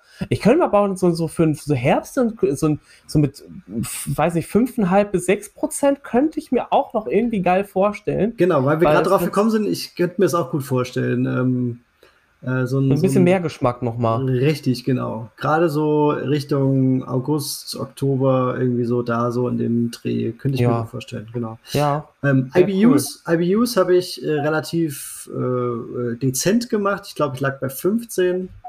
Äh, ja, ich war auch bei 16 oder 17. Ja, also mehr, viel mehr sollte es nicht sein. Je nachdem, wenn man vielleicht mit der Stammwürze hochgeht oder anders meist, um es vollmundiger zu machen, dann vielleicht ein bisschen mehr dagegen packen, aber so 15, irgendwo so in dem Dreh bis maximal 20. Ja. Ich meine, da merkst du den, den Unterschied. Die ich 5 IBU, die musst du auch erstmal schmecken. Ne?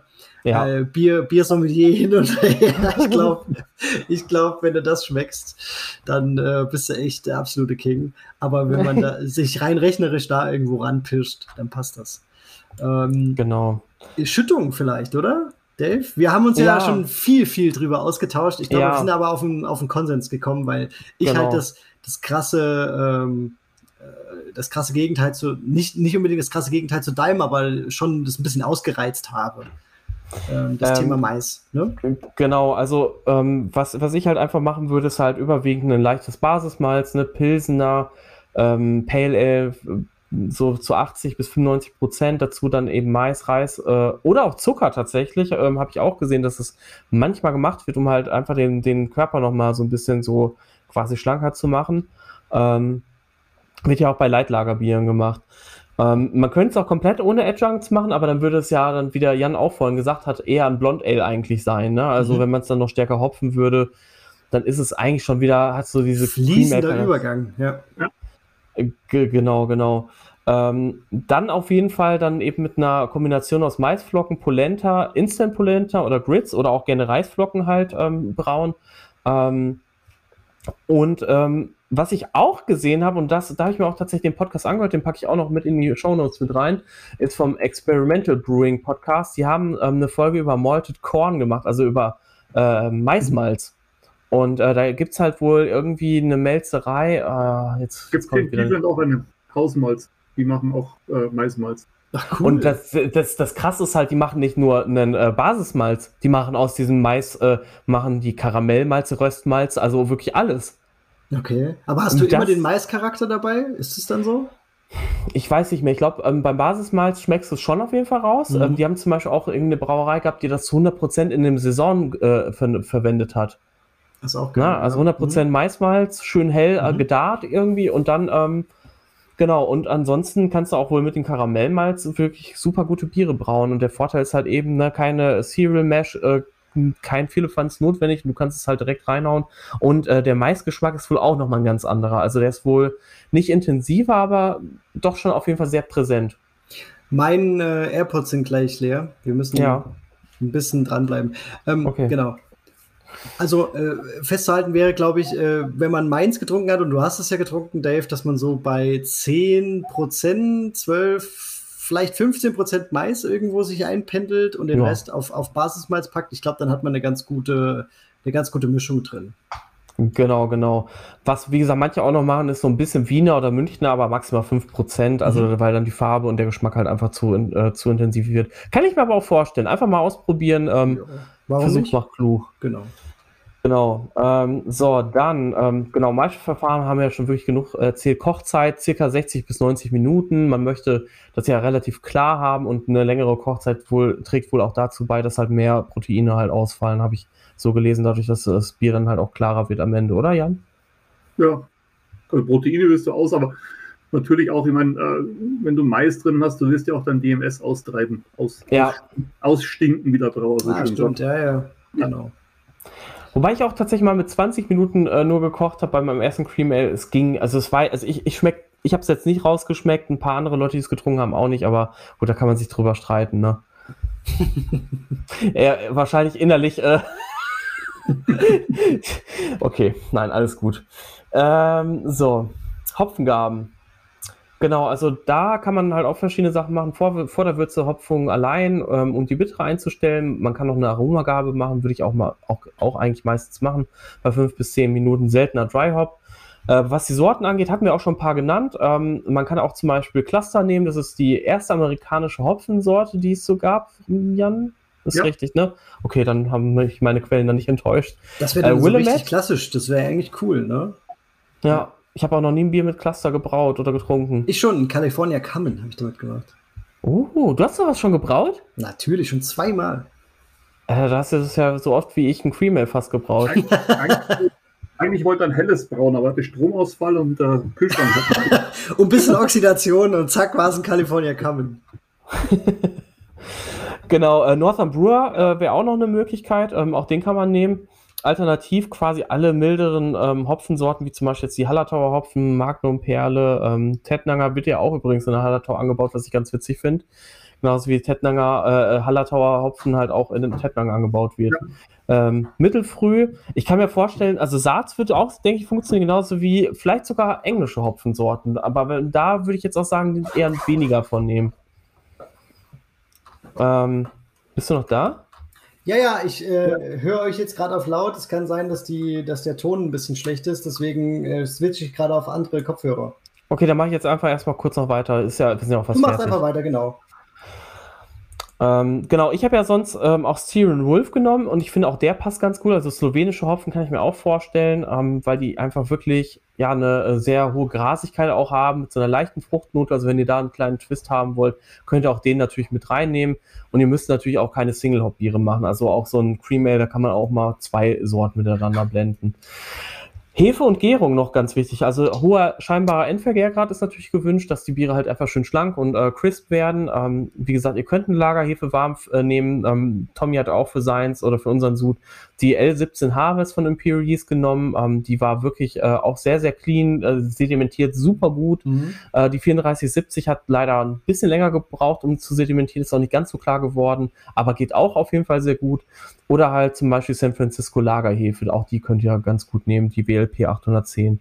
Äh, L-Hefe kalt, US 05, äh, die Dieter von Imperial Yeast, das ist eine Kölsch-Hefe, die GO3 oder die OGA 9 ähm, hatte ja auch Jan schon gesagt, auch super äh, eine gute Alternative. Oder halt eben einen Blend nehmen. Ja, und äh, Ausschank noch ganz wichtig, äh, könnte natürlich auch beides machen, Keck und Flasche, ähm, zwangskarbonisieren oder spunden. Ich habe es ähm, unter Druck vergoren im Keck. Da kommt jetzt auch übrigens auf meinem Blog ein äh, sehr, sehr langer Beitrag zu raus. ähm, ja, ich bin schon bei 1300, 1500 oh. Wörtern und da kommt noch ein bisschen was. Also aber ist halt, da gibt es ja auch viel zu, zu beleuchten bei der äh, Thematik, ne? Welchen Druck nimmt man, bla bla bla bla bla. Da genau. wird die, die, die, die SEO-Lampe dann rot. Ich glaube, 900 Wörter mehr sollte man nicht reinpacken, aber alles gut, Dave. Ja, früher war es halt so, dass man gesagt hat, SEO-Artikel müssen lang sein. Das ist heute nicht mehr so, ja. aber, aber es ist auch nicht schlimm, wenn die, wenn die äh, lang sind, sagen wir es mal so. Nein. Ja, aber weil, ja. weil wir gerade geredet haben über, über vor der Prohibition, nach der Prohibition, ich habe gerade nebenbei eine alte Werbung gerade hier gefunden. Neuweiler Cream Ale aus ähm, Allentown, Pennsylvania die machen Werbung damit, contains not less than 7% of alcohol by volume. Wow. Also die machen Werbung damit, dass es mindestens 7% Alkohol hat. Also wie so ein Fest Cream Ale. Ja, also es war vor der, das ist 1920 ist die oh. Werbung. Also es ist vor der Prohibition war das durchaus, hatte, hatte man es lieber stärker. Abgefahren, ne? ja gut, äh, kein Wunder, warum dann die Prohibition kam, ne? es wurde halt gut gesoffen. Ja. Ja, ich glaube, dann haben wir auch schon so ziemlich alles zu dem Thema beantwortet, zumindest inhaltlich. Ähm, ich meine, ihr habt ja in den letzten Monaten gemerkt, das ist ja immer auch mehr bei uns ein Thema geworden, einfach weil wir da beide einen Narren dran gefressen haben an dem Stil. Und äh, ja, da wird es auch in Zukunft noch ein bisschen was zu geben. Und wer sich jetzt ganz leicht machen will, der hat jetzt die Möglichkeit, ähm, ein. Das ist ganz leicht und ganz cool.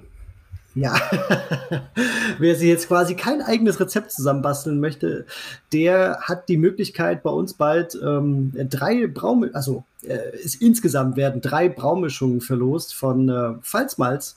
Mhm. Ähm, der Dominik unterstützt uns da wieder wunderbar und passt natürlich super zum Thema. Es wird eine Cream Ale Braumischung geben und wir haben bei Instagram bald 1000 Follower zusammen. Ich glaube, es fehlen noch fünf oder vier. Genau. Genau, fünf ja. Stück noch heute, genau. Stand heute, ja. Genau. Und sobald wir die 1000 haben, wird es dann eine ähm, Verlosung geben und ihr könnt eine von drei Braumischungen zum Thema Cream Ale gewinnen und die kriegt ihr dann sehr, sehr cool nach Hause geliefert von Pfalzmalz. Genau, und dann äh, könnt ihr auch tatsächlich einfach schön ein Cream im, im Sommer dann oder im Frühsommer äh, genießen. Also, ne? Je nachdem, wie, wie durstig ihr seid. Richtig. Und wir freuen uns natürlich auch, wenn ihr nicht äh, gewinnen solltet, aber ein Cream Ale braut und da irgendwie durch uns drauf gekommen seid, verlinkt uns gerne. Wir freuen uns drauf und da mal reinzuschauen. Genau, also die Braumischung wird es auch danach tatsächlich dann regulär zu kaufen geben beim Selbstverständlich. Dominik. Also ja, äh, würde uns freuen, wenn ihr das mal machen würdet. Genau, dann auf jeden Fall bei Instagram schön markieren. Äh, das freut uns auch immer, das einfach so mit zu verfolgen. Genau. Ja. Ja, und uns noch zu sagen. Eine ja, Sache noch. Ja, Dave, du ganz darfst, kurz. Du darfst, ich ähm, das Thema Gläser wollte ich noch mal ganz kurz ansprechen, auch wenn es jetzt lang. das ist ja ein Thema, was uns auch schon lange verfolgt, aber um es kurz zu machen, wir sind da jetzt wieder dran und ähm, es wird auch ernst, Leute. Also, äh, wenn ihr Bock habt, bitte schreibt uns da. Wir werden dann, denke ich, ja. äh, wir werden wahrscheinlich in den nächsten vier bis sechs Wochen werden wir die bestellen. Das wird dann auch sicherlich, ja, ich weiß ja nicht, ob du dich damit auskennst, Jan, aber wahrscheinlich dauert das ja auch schon mal so einen Monat oder zwei, bis wir fertig sind. sind aber wir machen nur eine kleine Auflage von 150 Stück. Kommt immer drauf an. Also die. Wir, wir müssen ja an Vorkasse treten. Wir müssen erstmal gucken, wie das läuft. Ja, deswegen. Und wir können jetzt nicht äh, irgendwie bei Paul in Dillhausen zehntausende Gläser lagern. Nee. Nee, das äh, stimmt. Zehntausende nicht, aber ein bisschen Platz wäre schon, aber ja. Der muss ja auch nicht sein, ne? Richtig, genau. Sonst, sonst äh, kriegt der, hat der Dave wieder hier nichts im Kühlschrank, ne? Aber, ihr, aber die Gläser stehen da. Genau. Nein, also da wisst ihr auch Bescheid, weil wir kriegen immer wieder die Fragen rein. Gläser, es wird ernst, es wird wirklich ernst. Wartet mal noch ein bisschen ab. Genau, aber wenn ihr schon Interesse habt, schreibt uns gerne. Also ja. ähm, dann können wir uns, äh, können wir für euch da ähm, in Zukunft näher auf den Laufen halten und ja, wir freuen uns. Genau. Bleibt uns zu sagen, danke Jan. Danke, Danke dass du äh, unser Gast warst. Wieder. Es war wieder so ein schöner Abend. Die Zeit ging wieder rum wie nix. Ich gucke hier gerade ja. auf die Uhr und denke mir nur ja. so, oh Mann, haben wir schon wieder viel aufgenommen. Äh, ich hätte ich gerne auch länger Bierchen, aufgenommen. Ja, ich auch. Ich habe hier auch drei Bierchen getrunken. Die gingen auch ja. weg wie nix. Äh, war wirklich wieder ganz, ganz toll. Ja, für, für, für, mich ist es ja erst äh, früher Abend, für euch ist dann morgen wahrscheinlich in der Früh wieder, das ja. war wieder ein Bierchen zu viel. Ich gehe jetzt dann mal lieber schlafen demnächst, ja. nee, war, ja. war, wieder, war wieder echt, echt schön. Also gerne, gerne wieder. Vielleicht mal mit Bernd. Ja, das haben wir uns auch schon überlegt. Ähm, wir hatten letztens auch schon überlegt, dass wir vielleicht mal ähm, noch äh, ein oder zwei mehr Gäste mit reinnehmen und wie eine kleine Talkrunde, ja, irgendwie so zu einem, zu einem bestimmten Thema äh, bringen. Ich glaube, du wärst La dabei, oder Jan? Ja, klar. Gerne. Ich hätte, cool. ich hätte schon ein Thema, äh, Lagerhäfen warm vergehren. ja, gut. Ja, gut. Dann, das ist keine Diskussion, da hier, gibt's das. Nee, da steigen gleich ein paar mit 180 Puls ein. Das ist. Nein, aber das haben da wir auf jeden Fall. Aufkleber. Das haben wir auf jeden Fall auf dem Schirm, dass wir das irgendwie mal ja. angehen. Der eine oder andere hatte das auch schon angefragt, gerade so mit den, mit den, mit den Stargästen wie, wie dir, Jan, oder mit dem Bernd, ähm, vielleicht auch den Daniel, Daniel Stenglein, ähm, so in die Richtung, Tommy. irgendwie mal ein Thema anzuschneiden und so einen richtigen Nerd-Talk zu machen. Ich glaube, das wird ganz Ach, cool. Eine letzte Frage habe ich noch an dich und nicht von mir, Jan. Ähm, Du musst sie auch nicht beantworten. Wir können es auch rausschneiden. Genau. Der Tommy, der Tommy hatte gefragt, ähm, ähm, warum du denn aus der Hobbybrauergruppe, aus der Facebook-Gruppe raus bist. Äh, lange, lange Geschichte, aber relativ kurz. Äh, der Grund ist ganz einfach, weil der, der Hans Holle so alle, alle ja, wie so, nennt man sowas, Besitzer der Gruppe, des Namens, ja äh, so alle, alle paar Monate mal, äh, warum auch immer, irgendwie durchdreht. Und ich habe mal wieder irgendwas geschrieben, das er dann wortlos gelöscht hat. Und äh, dann habe ich ihn angesprochen und gesagt, äh, warum? Und ja, da, darauf muss er nicht antworten. Das, das kann ich mit irgendjemand anders klären. Und das hat er bei mir, glaube ich, schon zwei oder dreimal gemacht. Und ich hatte dann einfach keinen Bock mehr. Ich habe keinen Bock mehr auf diese, diese Kindergartenspielereien, weil dann soll er sich selber überlegen, dass er seine Gruppe am Laufen hält. Äh, ich verbringe relativ, ich habe relativ viel Zeit auf Facebook verbracht und habe relativ gerne mein Wissen geteilt, aber wenn das nicht gewollt ist von ihm, dann, dann ja. halt nicht. Ich glaube, da ging es irgendwie um ein Bild, ne? Also irgendwie ähm, äh, mit so, wo, wo. Es war ein Bild vom Rathaus von München, wo hier äh, Anton Dre äh, Reinheitsgebot und sonst irgendwas, weißt du, wo du sagst, okay, es hat doch absolut was mit Bierbrauen zu tun. Ja. Und er ist dann aber auch nicht in der Lage, ich, ich will da auch nicht zu viel sagen, keine Alles Ahnung, gut. oder zu viel getrunken hat oder sonst irgendwas. Das kommt wirklich so in regelmäßigen Abständen vor. Das hat er ja mit dem Dirk äh, ja, mit dem Dirk, ne? ja. Und das hat er bei mir zwei, dreimal gemacht und irgendwie, das ist so, ja, einfach nicht, nicht richtig. Ja. Okay. Ja. Aber vielleicht, ja. vielleicht kommt ja demnächst was Neues, vielleicht kommt ja eine andere Gruppe oder sowas. Ja, ganz vielleicht, ne? Ja, also man munkelt. Man weiß, es, man weiß, es, ja nicht, ne? Was? Da wisst ihr zwei schon wieder mehr als ich, aber gut. äh, mehr gerne, äh, wenn die Mikrofone aus sind. Sehr gut. okay, die armen Zuhörer. Okay, liebe Leute, danke für eure Aufmerksamkeit. Also wer bis hierhin wieder zugehört hat, vielen, vielen Dank. Ey, dem, äh, weiß ich nicht, dem ja, müssen wir auch mal so ein Pre-Mail ausgeben. Den gebührten Glas. Nein, wir übertreiben es nicht. Also also, macht's gut, vielen Dank fürs Zuhören und bis okay. zur nächsten Runde. Bis dann. Ciao. Ciao.